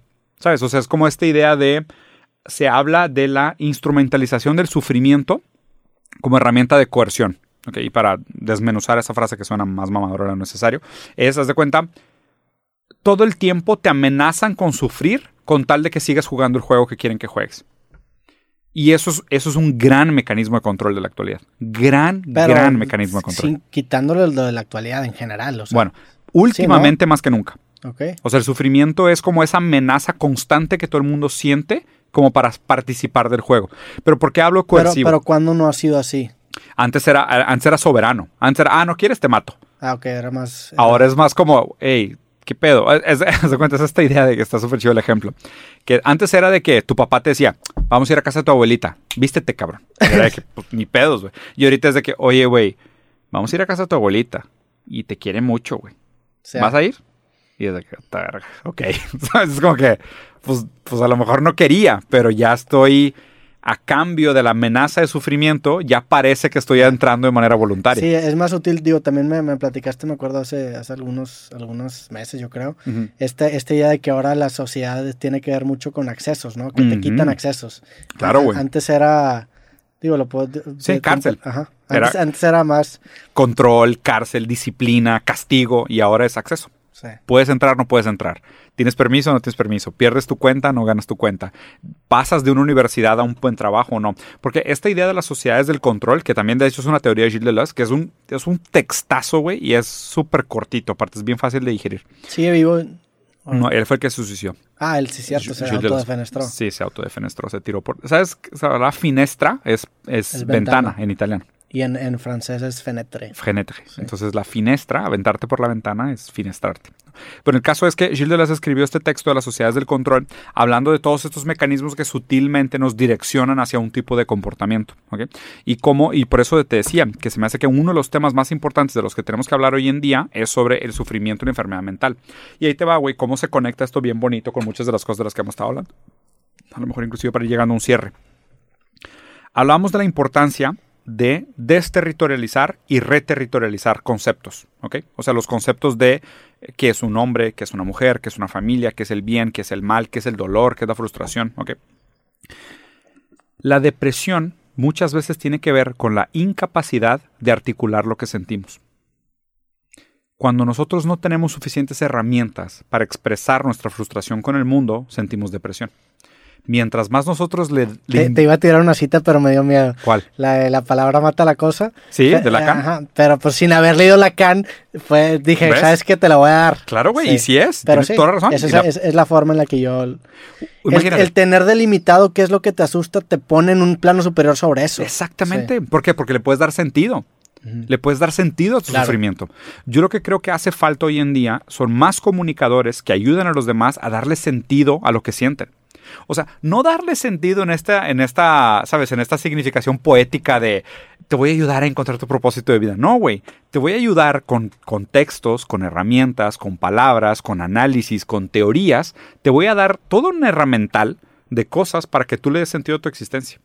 O sea, no que le des sentido como que lo pongas como meta, sino que lo uses para describir tu experiencia de la vida. Y, con estos nuevos territorios te voy a permitir que tú mismo te identifiques o no con ellos para que sepas qué quieres hacer. O sea, darte más libertad a través del compartir el conocimiento. O sea, eso es lo que creo que hace más falta en la creación de contenido. No sé si la forma sea literal, audiovisual, escrita, mixta, pero lo que sí creo que necesitamos nosotros constantemente es estar creando nuevos conceptos y nuevos territorios y ayudándole a la gente a que ellos entiendan que ellos también pueden crear nuevos conceptos y nuevos territorios. Sí, pero ¿qué tan necesario crees que sea esa frase de microondas que sirva como trailer para alcanzar? ¿Cuál? Por ejemplo, la, frase que yo te acabo de decir de la o es una frase que la neta me marcó y, y me hizo verbalizar. sentido. Me hizo verbalizar, la, digo, es una ironía porque precisamente me hizo verbalizar lo que la frase dice que te verbaliza. Claro. O sea, qué tan necesarios son esos, digo, Malcolm Gladwell le dice como bits, que son como que esas cositas que, que, usas para compartir un contenido de boca a boca. Y qué tanto eso delimita la construcción de la teoría que, que... Porque a lo mejor esa teoría no tiene esas frases de microondas porque es demasiado compleja que no se puede reducir hasta ahorita a una frase así tan, Mira, yo compartible. te lo voy a decir así, esta es otra cosa que he cambiado de opinión los últimos tres años. Yo al principio estaba profundamente en contra de eso. Pero pues también creo que era mi momento histórico, era lo que yo estaba viviendo. O sea, yo, yo pensaba, no, es que me parece que si le das esos beats a la gente, va a ser suficiente y no se van a poner a leerle realmente cuando realmente pues en la lectura de estos autores es donde está el, conocimiento. O sea, es que no es suficiente decir la palabra mata la cosa de Lacan. Digo, claro que te hace sentido, pero no sabes a qué se refiere con la cosa. Sí. O sea, tendrías que entender a qué se refiere con palabra y cosa y para eso sí pues te, tienes que chutar 18 seminarios, güey. Es un sweet spot entre, ok, con esa frase yo tengo un hueco que mi cabeza llena sin entender el autor. Claro. Pero a la vez leer y la evidencia audiovisual es esa misma idea, nada más que ahora tienes un poco más de contexto sobre el autor y son menos huecos los que tienes que llenar. Y a ver, y lo padre de esto es que me he dado cuenta que pues, pues hay de todo, güey. Hay unas personas a las cuales la frase de microondas va a ser lo más lejos que van a poder llegar y no van a pasar de eso, porque pues o ahí están, o ahí está su vida, o ahí está su tiempo, sus prioridades, su interés, que también se vale, ¿eh? O sea, no todo el mundo tiene que ir a acá, no, al contrario, güey. Pero va a haber otra gente que va a decir, ay, güey, ¿quién es este vato, güey? Me lo voy a aventar. Sí. Y hay gente que me ha dicho, o sea, me, ha tocado de gente que dice, oye, recomiéndame un libro. Y les digo, va, empieza con El Mundo de Sofía, ¿no? Porque eso se cuenta así como mi, mi caballito de batalla. Es un, gran, libro. Es un gran libro. Es un gran libro. Y es un buen libro para empezar porque te da como una foto. entiendes cómo está estructurado en general la filosofía y cómo fue la evolución. Es un gran libro. Es un gran libro. Yo, yo también lo recomiendo mucho, sobre todo para gente que nunca ha leído sobre el tema. Puedes empezar con El Mundo de Sofía, que está chido. Y hay gente que está ahí y nunca me lo escribir. Y hay gente, güey, que literal a la semana, Roberto, oye, ya acabé el de Sofía, ahora cuál leo. Yo, ¿qué hay, güey? Ok, bueno, República de Platón. ¿Sabes? Desde que, bueno, pues y ahora este, ta, ta, ta, y ahora este, y ahora este. Y hay gente a la que te das cuenta que es de que, güey, todas las semanas me vienen a pedir recomendaciones de libros. Ya saqué un video que se llama 10 libros para empezar en la filosofía, que está súper chido, que me ayudó mi hermano, que sí es filósofo. Y son libros que a mí también me gustaron, algunos compartimos y demás. Pero ya me di cuenta que si hay una persona que no tiene interés sobre el tema, ni siquiera un muy buen trailer lo va a llevar al cine. ¿Tú crees? ¿Un trailer que esté muy para ti? La neta sí. Ya me di cuenta que hay gente que nada más no quiere salir de su sesgo. O sea, yo estoy seguro que tú le puedes decir a Jordan Peterson, oye, güey, la palabra mata la cosa. Y te va a decir, no, hombre, Lacan, un postmoderno, está loco, es una persona nefasta, quiere promover los valores del LGBT y el lenguaje inclusivo, no lo leas. O sea, ¿tú crees que hay sesgos para ciertas personas que son irrompibles ya? Lastimosamente me parece que sí. Y de hecho, conecta de nuevo con lo, con lo de Chappelle.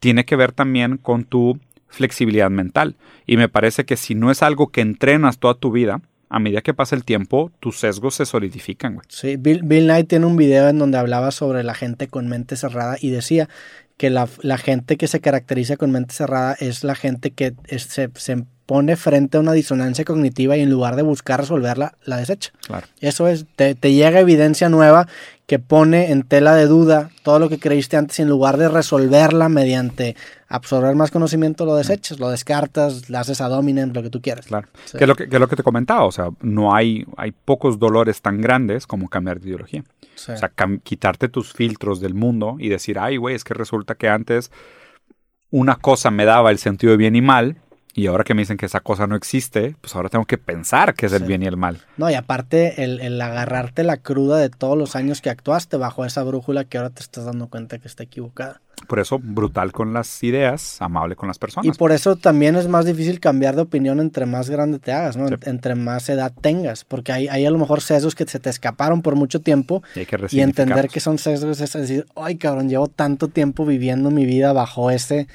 sesgo erróneo que si me muriera el día de hoy, mi, mi juicio subjetivo de mi persona sería, soy una mala persona. Está cabrón, o sea. Sí, es, sí, es difícil. Es, está cabrón. Sí, sí, es difícil. Sí. Yo, yo también, y ahorita que mencionabas estos de los... De los... Y, y, más, perdón que te interrumpa, no, pero no. más cuando tienes hijos, que ya, Uy. ahora ya no solamente es yo viví mi, mi vida bajo Heredaste. esta idea, sino que aparte le impuse a mi hijo el sesgo que ahora me estoy dando cuenta que está equivocado. Es cabrón. Sí, es cabrón. A mí, a mí, sinceramente, mis hijos sí me cambiaron mucho. O sea, el tener hijo para mí fue una experiencia, o sea, los dos en, una manera muy diferente, los dos me hicieron reflexionar mucho sobre qué tipo de persona quería ser, pero mucho, güey. O sea, en serio, no, no, no, o sea, no lo estoy diciendo en el sentido de, ah, tengan hijos, es la experiencia más maravillosa del mundo. No, güey, la neta no. O sea, también entiendo por qué alguien no quisiera tener hijos y en este día y fecha, con el costo que tienen los hijos y las preocupaciones, también entiendo perfectamente por qué una persona no quisiera tener hijos y es completamente válido. Pero a mí en lo personal sí me hizo reflexionar demasiado. O sea, el primero por el tema de la enfermedad y el segundo por haber conocido cómo es un niño normal o un niño sano. Los dos me hicieron reflexionar demasiado, güey. Y creo que eso de decir, por ejemplo, ¿y cómo los educas, güey? Sí. O sea, la primera vez que te preguntan qué es el bien y el mal, ¿cómo les explicas, sí. O sea, es, es decir, ¿cómo voy a llegar a una conclusión de lo que es el bien y el mal si yo constantemente me estoy revaluando lo que es el... Y, y, y lo peor es que los ¿Y niños... le enseño eso? Sí.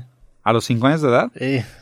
¿Cómo, cómo, lo, ¿Cómo lo haces? O sea, ¿cómo lo, ahí, digo, ahí también entiendes lo atractivo que son claro. las religiones, por ejemplo. Las, los cuentos. Los templates. Los templates de valores para vivir tu vida y absorciar es, esa capacidad de... Los territorios. Ajá, los territorios.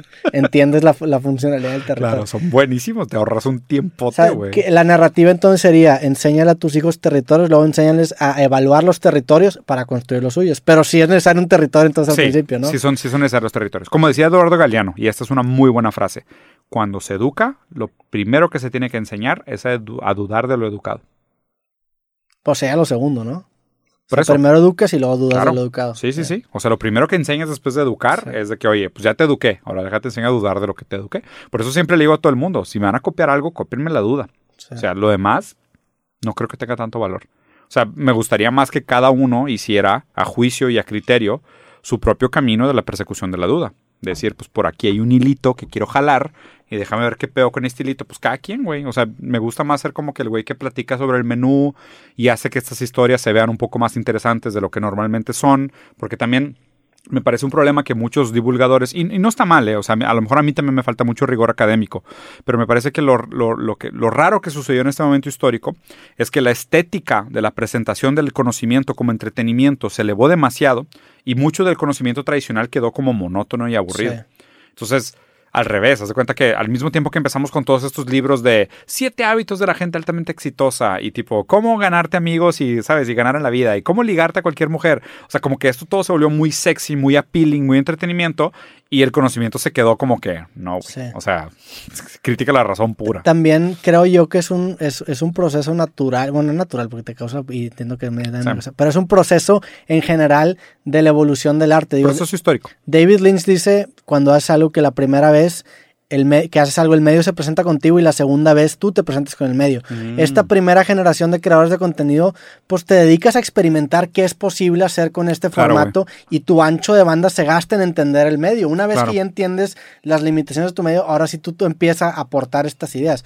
Por eso para mí la, la primera generación de contenido en casi yo me atrevería a decir que en todos los medios de arte que conozco es muy superficial. O sea, la mm. primera generación de músicos de rock en español eran traduciendo canciones gringas, porque al principio es entender, ok, mira, este ¿Qué se puede hacer? Es como Age of Empires, exploras el mapa. Una vez que entiendes el mapa, construyes en ese mapa algo que tenga mayor fondo. Entonces, también, también se me hace muy duro juzgar de superficial a las personas que están haciendo algo por primera vez, porque ¿cómo quieres y te que entienda, Y te pregunto, Roberto, como gran vanguardista y punta de lanza en creación de contenido, probablemente uno de los podcasts, si no es que el podcast más exitoso de México y uno de los más exitosos de Latinoamérica, que sigue. ¿Qué, pues más, ¿Qué más viene para Roberto más adelante? Justamente a ese tema quería, quería llegar, o sea, porque llegas a un punto en el que lo que sigue deja de ser, como dijimos, cuantitativo y se vuelve más cualitativo. Y eso a su vez te aliena. O sea, el tener yo tengo esta idea de que hace, hace falta muy poco para ganar la mayoría. Si tú, si tú haces un esfuerzo diminuto en cualquier área, te pones encima. O sea, en tu mismo level, ¿no? Ajá, encima de la gran mayoría de las personas que probablemente no estén o capaces o lo que sea. Entonces, entre más te adentres en este formato, pues los, las ideas se acaban volviendo más de nicho. Digo, te pasó con este podcast de Plastic Pills, que tiene 200 views y seguramente es un podcast brillante. Entonces, ¿cómo balancear eso? ¿Cómo balancear la pérdida de audiencia por la ganancia de profundidad cuando esto es la forma, o sea, esto es de lo que vives, o sea, cómo llegas a ese balance.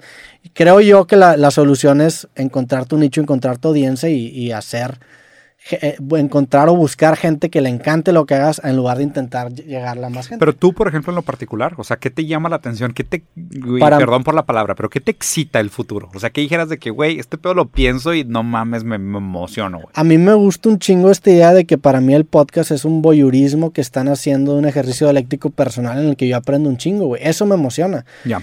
Creo yo que el año pasado fue mucho tema cuantitativo, crecer, Números. llegar a mayor audiencia y ahora es una etapa de, ¿sabes que Ya no quiero crecer tanto, quiero que me guste más esto que estoy haciendo, quiero que la gente... Digo, a mí nunca me ha gustado la idea de monopolizar el, conocimiento. Tú puedes ver nuestro podcast y a lo mejor aprendes algo y a lo mejor este voy a aprender otra cosa. Y a mí me gusta mucho esa idea. No me gusta como decir que hoy aprendimos. ¿Qué aprendimos hoy? me caga eso, no es lo mío. Entonces ahorita lo que sigue es eso. No sé, güey. Digo, estoy en una posición en la que eh, es afortunada, estoy en una plataforma en la que ya es muy grande y me permite darme ese lujo de hacer cosas que genuinamente me persigan, aunque no tengan los mejores números y, para mí eso es lo que sigue. Creo que en ese sentido estamos en una posición muy similar. O sea, tenemos ya esta audiencia o esta, base que nos permite hacer cosas más que tengan que ver con... Como experimentar. Pero... Pues no sé, güey, ¿y tú, tú cómo lo ves? Que ahorita que andas... Híjole, güey, yo ahorita justo en lo que estoy es que, eh, ahí te va.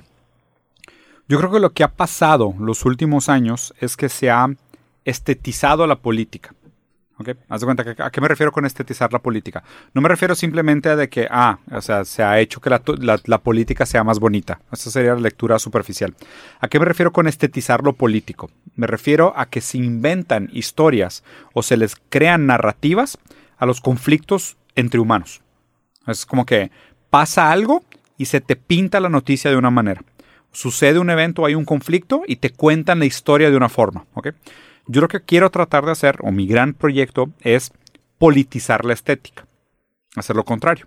Es pensar en cuáles son los conflictos humanos implícitos en la manera en cómo se nos presentan las cosas. Entonces, por ejemplo, o sea, me encantó el de que el, o sea, el análisis del juego del calamar. O sea, es de que agarrar una pieza estética, agarrar una pieza de entretenimiento, una pieza de contenido, una pieza audiovisual y desmenuzarla políticamente. Claro. ¿Sabes? Y ver de qué, güey, o sea, pero es que ¿por qué está así? O sea, ¿por qué es de este color? ¿Por qué es de esta forma? ¿Por qué te contaron la historia así? ¿Por qué está de esta manera? O sea, porque me parece que hay mucho más contenido político, no en el, no en el sentido vulgar, ¿no? O sea, no de votos, ¿no? O sea, político en el sentido de los conflictos humanos, de la relación de humanos entre humanos. Hay mucho más contenido político en el entretenimiento de lo que parece. Y me parece, y me parece que es necesario ayudar a la gente a desmenuzar todo ese contenido político que está en la estética del día a día que no entendemos. E-, eso que dices eh, me llama un chingo la atención porque uno va en contra de la idea que teníamos estudiado de que el, fondo es lo más importante porque ahí la forma tiene mucho más información que el fondo. Vale pito de que se trate, mira lo que representa el que esto sea porque es así, güey. Exactamente. Y dos, eso es una forma muy atractiva porque ya tienes la validación de que es una serie exitosa en el caso de los Juegos de Calamar. Claro. Tienes, tienes como que esa entrada para precisamente evidenciar los sesgos sutiles que construyen o que definen nuestra construcción de la realidad, ¿no? De que por qué fue un éxito. Sí, me acuerdo cuando me lo dijiste me voló la cabeza porque sí es cierto, o sea, esta idea de, entender la forma eh, de lo que se está consumiendo en, en esta actualidad te dice, te, te, te explica como de cierta forma las leyes físicas que en el universo hicieron que esta serie tenga la forma que tiene. Claro, güey. O sea, si tú, te, si tú vas en el universo, la gran parte de las formas de los astros se explican con leyes físicas. Claro, aquí estás la gravedad, la presión, la densidad. Estás agarrando ese mismo concepto en un tema social y estás intentando explicar por qué esa serie tiene la forma que tiene. Exacto. Está bien cabrón porque sí tiene un chingo de información la forma. Sí, güey. Y, lo que está y lo que más me gusta de eso, y obviamente lo padre es de que, o sea, me gusta mucho la cultura popular. Me gustan los videojuegos, me gusta el cine, me gustan las series. O sea, me gusta. Pero ahora ya los estoy viendo diferente. O sea, ya los veo con otros ojos. De hecho, me pasa y es algo bien interesante, güey siempre había tenido este pensamiento de, por ejemplo, me gustaría poder perder la memoria para ver Lord of the Rings por primera vez otra vez. Yo nunca he visto Lord of the Rings. Güey, te envidio. Neta te envidio. Bueno, es que para mí es una obra de arte. Me pasa exactamente lo mismo con la serie Louis que está aquí atrás. Ah, ¿No la has visto? Bueno, perfecto. Entonces, digo, yo tampoco la he visto para que veas que tenemos algo en común. Entonces, yo tengo ese sentimiento. Me encantaría perder la memoria para ver otra vez esa pieza de contenido como si fuera por primera vez. Lo que me está pasando es de que ya investigué tanto y ya tengo tantas otras teorías sobre cómo funciona la realidad. O sea, creo que yo mismo he cambiado tanto ideológicamente que ya veo cosas como si las estuviera viendo por primera vez otra vez. O sea, ya veo, ya, por ejemplo, vi Matrix otra vez y, güey, haz de cuenta que vi otra película, Roberto. Pero en serio, en serio siento que vi otra película. ¿Te, pasó lo mismo que le pasa a mucha gente cuando llega este, que se nos fue el nombre de cómo se llama, que, que, te das cuenta de qué tanto no entiendes, ¿no? Es Doping Krugler efecto, algo así. Algo así se llama, sí, sí, sí. Pero es, es, exactamente lo mismo con, con, las piezas de contenido. Y pasa mucho, me pasó, güey, cuando yo estudié cine en, universidad. Una vez que entiendes el lenguaje cinematográfico, te da una apreciación completamente distinta de la película. Oye, ¿sabes qué? Esta toma, no mames, que bien reflejó la inestabilidad del personaje porque la grabó de abajo. Tantito chueca o lo que sea. chueca, entonces el vato se ve inestable cinematográficamente hablando. Entonces te, ves la Matrix, güey. Ves la Matrix del lenguaje. En la música es igual, güey. Oye, una séptima, a la madre, con razón me hizo sentir tan culero. Una vez que tienes estas herramientas para para entender otro tipo de lenguaje, es como una singularidad. Sí, sí, sí. Es de la apreciación. Sí, literal. Entonces me está, pasando mucho y estoy muy contento por eso, porque es como que me resignifica mucho el pasado. Claro. Y me resignifica y también me abre muchas posibilidades para ser creativo de otra manera, güey. Porque la verdad es que sí hay mucho contenido político en la estética de nuestros tiempos, pero creo que la gente no lo está viendo. Sí. O sea, lo que me preocupa más es eso. O sea, me encantaría ser ese güey que, ah, y de nuevo, teniendo la conciencia de que necesito hacer teoría crítica y no teoría conspiranoica, o sea que yo tampoco, o sea que yo necesito mantener un cierto nivel de cordura para no sobrecargar el peso de las causas y siempre tratar de encontrar las sutilezas de las causas para poder determinar dónde está el discurso político en la estética y no caer en simplemente de que, ah, ves, es el capitalismo todo. Sí, es una agenda que tienen todos. No, dude, o sea, George Soros le vales verga. O sea, es como que, güey, sí, güey. He doesn't even know about you. Entonces, es como que no, no podemos sobrecargar el peso de las causas, pero sí tenemos que encontrar los sutiles. Sí, y también lo loco de eso es que muchas veces esos mensajes son inconscientes. Claro. O sea, el director o la persona encargada de fabricar esa pieza está bajo los ah, mismos sexos. Eso me pasa mucho con David Lynch. David Lynch tiene un acercamiento Hay, hay una entrevista, en, yo, yo, soy bien fan de Twin Peaks, hay una entrevista que le hacen a... Nunca he visto Twin Peaks. No mames, no mames, vela, güey. ¿Neta? Sí, es una puta... eso es mi pieza de contenido favorita de ¿En serio? Sí, güey, fácil. ¿Más que sus películas? Fácil, pero ¿Más fácil. que Mulholland Drive y todo? Fácil, fácil. No mames, Twin Peaks... Y está bien cabrón porque Twin Peaks como que una... Eh, la primera temporada de Twin Peaks es brillante, la segunda como que se cae al principio porque se sale David Lynch y luego llega en la segunda mitad y la rescata acá, pero cabrón. Te notas, así Y luego notas la, la, ter la, tercera que sale La como... voy a ver, güey. la tercera salió en el 2017. ¿En dónde está? ¿Dónde se puede ver Twin Peaks? La tienes que comprar, DVDs, o en alguna página pirata. Porque de plano. La, o sea, no la- está en ninguna plataforma. la tercera temporada está en Netflix, pero pues tienes que ver las primeras dos. O sea, solo está la tercera. La- y No, la, tercera salió en el 2017 y la segunda salió en 1992. O sea, fue Órale. 25 años después. Una puta genialidad. Sí, es una serie. obra maestra. Güey, hay un video de un vato que es súper fan de David Lynch explicándote Twin Peaks. El video dura cuatro horas. Terminó el video y me quería para, Aplaudir, No es un genio. ¿sí? Entonces, y, y- bueno, ese tipo de cosas que quiero hacer. y te pone en esta, en esta, en esta dilema de ¿lo hizo conscientemente o lo hizo inconscientemente? Bueno, es que Y la David forma- Lynch se dice mucho. ¿eh? La, la forma en la, en la que él trabaja, y lo, y lo dice es- en esta entrevista con el enanito que sale en la serie, dice, él como que tira una idea, ve cómo reaccionas y cuando tú realizas algo como que de repente dice, ah, sí, eso me refería.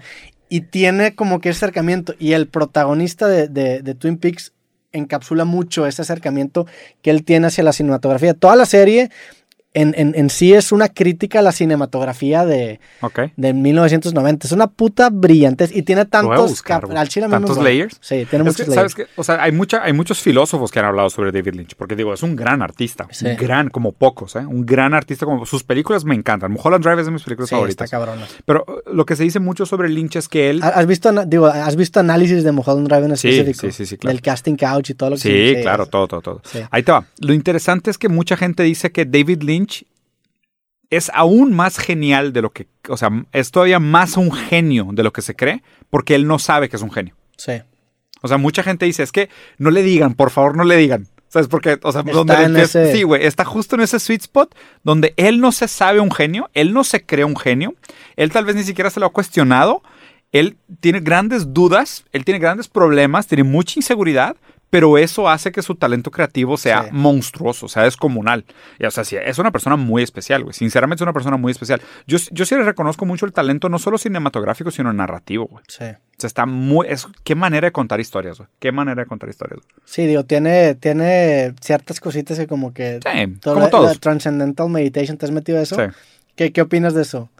De la meditación trascendental. ¿Qué opinas en general de la meditación y luego de la meditación trascendental? Que creo es como que ver. te venden... eh, la idea de la meditación trascendental es como que hay un gurú que te vende un mantra que te permite acceder a esos niveles de conciencia. Yo sinceramente no creo en nada de estas cosas. O sea, Sí, no. tampoco. Porque para empezar, soy materialista. O sea, yo, para mí, el mundo de las ideas nada más es que una consecuencia del mundo de la materia. O sea, yo creo en la materia primero y luego en la, en la idea. Que lo que hace, que lo que te dicta o lo que te enseña la meditación trascendental es que hay un lugar en donde la materia y la idea se juntan, Bueno. que se le llama Unified Field, ¿no? Exacto. Se supone que a través de muchos de estos procesos de meditación, de conciencia, de mindfulness, de mm, cabala, lo que tú quieras, la idea modifica la materia. Yo eso no lo creo posible. Sí, yo tampoco. O sea, yo no creo que la idea pueda modificar la materia. Yo solo creo que la materia puede modificar la idea, eso sí.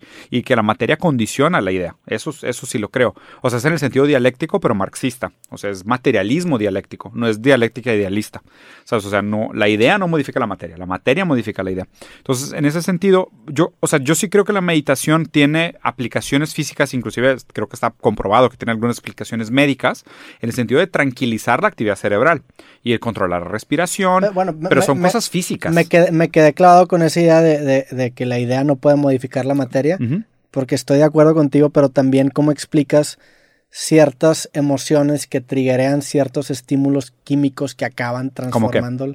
No sé, imagínate que ves a una persona que te gusta y tu corazón. Y entonces, una idea de una persona acabó. Bueno, pues que no es una idea. ¿Qué es, es? un estímulo físico que detonó la producción de dopamina, si quieres. Y, y un- eso no puede ser replicado. Eso no es una- no es una idea, Es es una- un estímulo físico. Ok, pero en- entonces, ¿crees que haya una idea que te pueda? O sea, ¿a qué- quiero entender a qué te refieres con que la idea no puede cambiar la materia. Porque una idea, si yo te comparto algo que te haga sentir de cierta forma. ¿lo ves como un, estilo, como un estímulo físico o a qué te refieres con idea? Quiero entender eso. O sea, algo puramente ideal, o sea, algo puramente ideológico, algo completamente intangible. Imagínate que estás pensando así. No dices nada. Y de repente hay una idea. Y esa idea te hace que, genere un cambio químico. Eso, o sea, ¿qué ¿a qué te referías con eso? Lo que pasa es que ahí, o sea, tendrías, está bien interesante porque tendrías que pasar, tendrías que pensar qué pasa primero, ¿no? Si es realmente el cambio físico en tu cuerpo o el cambio ideológico en tu psique, en tu, en tu, en tu subjetividad.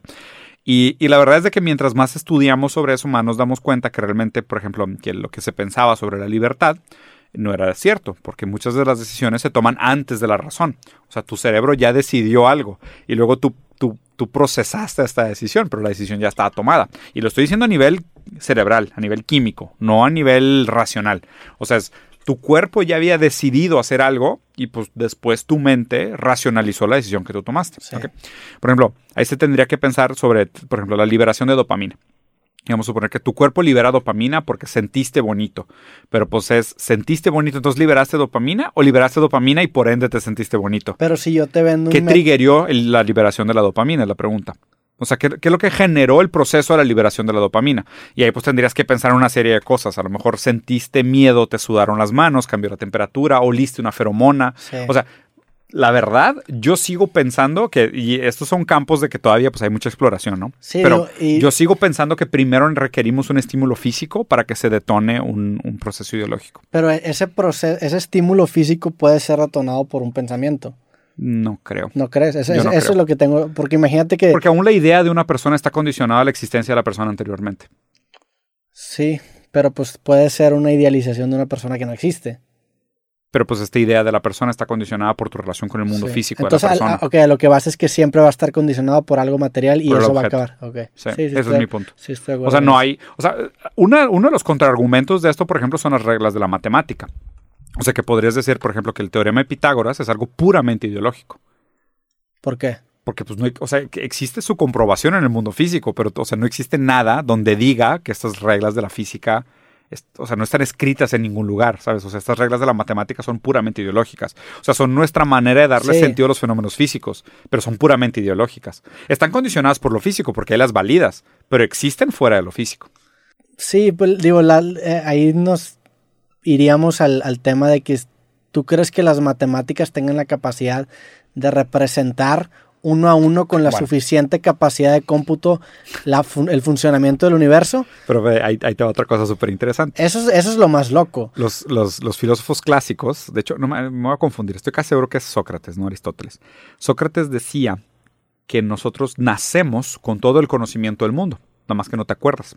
Sí. Pero yo te puedo hacer que te acuerdes de todo el conocimiento del mundo, nada más te tengo que explicar. O sea, si yo te explico el teorema de Pitágoras, te vas a acordar del teorema de Pitágoras, pero ya te lo sabías. O sea, es algo que ya existía en el mundo. Nada más que, más que se te olvidó cómo llegar hasta él. Sí. Pero una vez que yo te acuerde cómo llegar hasta él, ya no se te olvida. Pero bueno, eso es una narrativa nada más de, de cómo presentarte el conocimiento. Bueno, entonces a ver, ¿el conocimiento se produce o ya está? Y yo, yo creo que las leyes físicas que tenemos en este universo son una casualidad de una explosión que generó varios multiversos y por circunstancias nos tocó que ver este caos. Y lo, lo más increíble de las matemáticas son que funcionan. O sea, es, es increíble. Si bajo esta idea, el hecho de que hayamos construido un modelo tan certero para representar los fenómenos. Es una mamada. Es una mamada que mencionas, es una mamada. Sí, estoy de acuerdo. Y la neta, o sea, está interesante y digo, ya medio para terminar, ¿no? Porque pues digo, si nos vamos a teoría del conocimiento, vamos a ver otro podcast de una hora y media, güey, que, creo que hemos platicado sobre el tema. Pero te, digo algo, en serio. Creo que nos tocó un momento muy interesante para estar vivos. O sea, lo digo, lo digo de verdad. O sea, lo digo en el sentido de. Creo que nuestra generación, que no tuvo ninguna gran guerra, cuyos eventos más monumentales y significantes fueron el 11 de septiembre y COVID. O sea, dime otro evento que digas de que, güey, es que fue el, el staple de nuestra generación. Sí, COVID 9-11. COVID 9-11, la neta. O sea, nuestra generación, la generación del COVID del 11 de septiembre. Yo creo que... Digo, es una mamá que 9-11 sea el, acontecimiento más... Pero sí es. Porque, porque pero por pura puro mediático. construcción mediática, sí. Puro mediático. Es una mamada. Sí, sí, sí. Leana Baudrillard, güey, social espectáculo y eh, la guerra del Golfo nunca sucedió. Dos librazos, güey, librazos. La guerra del Golfo nunca sucedió, es un librazo que habla de cómo la guerra del Golfo fue una guerra puramente mediática, no pasó nada. y está súper chido. Y lo 11 de septiembre, pues es muy similar a lo que estás diciendo. O sea, que realmente el, impacto mediático es tan desproporcionalmente mayor al evento que no tiene sentido. O sea, literal, creo que murieron que 1.200 personas en 9-11. No sé, pero pues... Y en Afganistán creo que murieron 300.000 durante las 20, los 20 años de guerra. Eh, digo, perdón que te interrumpa, pero me, me una idea bien cabrón. Es que eh, esa idea a ver. de la cuantificación del ser humano con base a la cultura en la que se desarrolla es algo que está presente inherentemente en todo. Güey, tú haces un anuncio en Facebook y dices, ¿sabes qué? Tengo 400 dólares, quiero meter Milana a Venezuela. Te alcanzan 40 mil venezolanos. Haces eso en Estados Unidos, te alcanzan 4 mil gringos. está cabrón, o sea, eso está... Desproporcionalidad, ¿no? Y eso, eso se ve reflejado en que la muerte de 1100 americanos culturalmente y ponderando que son americanos significa mucho más que, la los muerte 200 mil afganos. Es increíble, güey. o sea, puedes sacar una... Eso es lo social espectacular. Puedes sacar una, una proporción cuantitativa de cuánto vale un americano a comparación de cuánto vale un mexicano, un venezolano, un afgano. Es, un muy buen análisis. o sea, sinceramente es un muy buen análisis. Y en Facebook los invito a que si tienen acceso lo comprueben. cuánto cuesta. No mames. ¿Cuánto cuesta un mexicano? ¿Cuánto cuesta un, gringo? Peruano, güey, un venezolano. Está cabrón. Entonces, el caso lo que quería decir con esto de que a, nuestra generación les tocó estos eventos, o sea, nos tocó 9-11, nos tocó el COVID, o sea, estos son los eventos que nos tocaron. La victoria de Trump, que sinceramente yo sí creo que es un evento como un antes y después, mínimo la política, donde creo que como que se reveló que la política siempre ha sido un chiste de alguna manera. Y sin desviarnos del tema, me parece que la historia se está moviendo, güey. O sea, sinceramente lo veo como la historia se está moviendo otra vez. O sea, me gusta pensar, y a lo mejor estoy siendo demasiado optimista, me gusta pensar que nos estamos preguntando de nuevo qué es posible. O sea, que es la responsabilidad del conocimiento. O sea, la responsabilidad del conocimiento es pensar que existen otras versiones de la realidad posible y para ello tenemos que identificar los territorios existentes, desterritorializarlos y territorializarlos. Porque así no solo vemos lo que es posible de nuevo con el mundo, sino que nosotros entendemos que es posible para nosotros. O sea, tú quién eres, tú qué podrías ser. O sea, ¿hay algo más allá de, de ti mismo a lo cual deberías de aspirar? O sea, o deberías simplemente de conformarte con aquello que te dicen que deberías de ser, o deberías de replantearte qué es lo posible para ti y dónde está la satisfacción que estás buscando en tu vida. Sí, estos, estos momentos de crisis acaban funcionando como resets brutos para todos. Obligatorios. Porque todos, o sea, te forza a tener que contemplar tu previa normalidad para poder reconstruir la nueva. Y ese tipo de, de eventos para todo el mundo acabó resignificando y dando y, digo, y, la, el resultado es que cambió el panorama en muchos sentidos. Desde el entretenimiento hasta en la política, hasta en la transportación, en todo. Todo. Acabó cambiando. Tecnología, creatividad, arte, güey. O sea, está interesante, ¿no? Yo, creo que, digo, sé que no, no haces conclusiones y no te gustan aprendizajes, pero creo que lo que, lo que lo que me gustaría que la gente se quedara de esta conversación, que de nuevo te agradezco que estuvo súper chida, es esta idea de podemos ser nómadas en diferentes territorios. O sea, realmente tenemos esa posibilidad. Por más que estos territorios parezcan muy cerrados y como que la presión social es que, que te constituyas de manera retroactiva con una imagen que te pone un éxito y un guion, que digas, no, no quiero ser eso que ustedes me dicen que yo soy. Prefiero replantearme y darme oportunidad de pasar como nómada a otros territorios y ver si hay algún territorio que me gusta más. Y si no me gusta ningún territorio, define uno nuevo. Sí, a fin de cuentas todo el conocimiento humano está codificado bajo el, la misma estructura de hardware que es nuestra cabeza. Y creo yo que la filosofía y al, ser, regresando al tema del debate, algo que es como el factor en común entre seres te permite ver los sesgos y los constructos que generan conocimiento en cualquier área y las líneas se vuelven arbitrarias, ¿no? Que de hecho, o sea, y, como, como, idea de cierre, fíjate que los filósofos que más me gustan ahorita son los antirrealistas. Porque haz de cuenta, el, supuesto realismo son aquellos filósofos que te dicen, no, las cosas son como son. La economía es así, la política es así, el Estado es así, la sociedad es así. Estos son los realistas, los que suponen tener acceso no mediado a la realidad. Y los antirrealistas son los que te dicen, las cosas no son como parecen ser para ti, las cosas no son para todos como son para ti, y las cosas pudieran ser diferentes bajo otras condiciones materiales. Esos son los antirrealistas. Entonces, digo, mucha gente le, le, cagan y mucha gente habla muy mal de los posmodernos, pero los posmodernos justo llegaron a decir, espérate, o sea, ¿tú crees que nada más porque descubrimos la ciencia, ahora tenemos acceso a la información real, no mediada, y podemos decir el mundo es así porque yo digo, no, es importante mantener un cierto nivel de escepticismo y criticar a aquellos que se postulan como los portavoces de la verdad y siempre dudar y decir, híjole, es que las cosas pudieran ser diferentes, es que las cosas no son como parecen, es que a lo mejor tú no sabes muy bien de lo que estás hablando porque tú mismo no estás viendo tus sesgos cognitivos sobre el mundo. Pues bueno, con esta ya terminamos. Este, creo que fue un gran podcast. Sí, güey, gran podcast. Ojalá que la gente lo haya disfrutado tanto como yo lo disfruté. Diego, gracias por caer. Siempre aprendo un chingo de ti al chile. Te agradezco un chingo. Al revés. Las mejores conversaciones, güey, muy pedo. Sí, al chile. Ojalá se arme otro próximamente. Tenemos pendiente también hablar de tu libro, que el siguiente creativo. Y del tuyo, güey. Me lo va a aventar y, el, nuevo también va a estar ahí presente. Y pues nada, toda la gente que escuchó o vio este podcast, ojalá que le haya gustado. Te podemos ir en redes sociales como Diego Rosarín. Así es. Este, no me troleen, por favor, güey. Déjenme en paz, güey. Los bloqueas. sí, va, creciendo ese grupo rapidísimo. ¿Ya voy para qué? 15 mil. No mames, 15 mil bloqueados. Sí. nada más en Twitter tengo 2 mil, imagínate. Sí, sí, es que muchos bots también, güey. La verdad es que flojera, güey.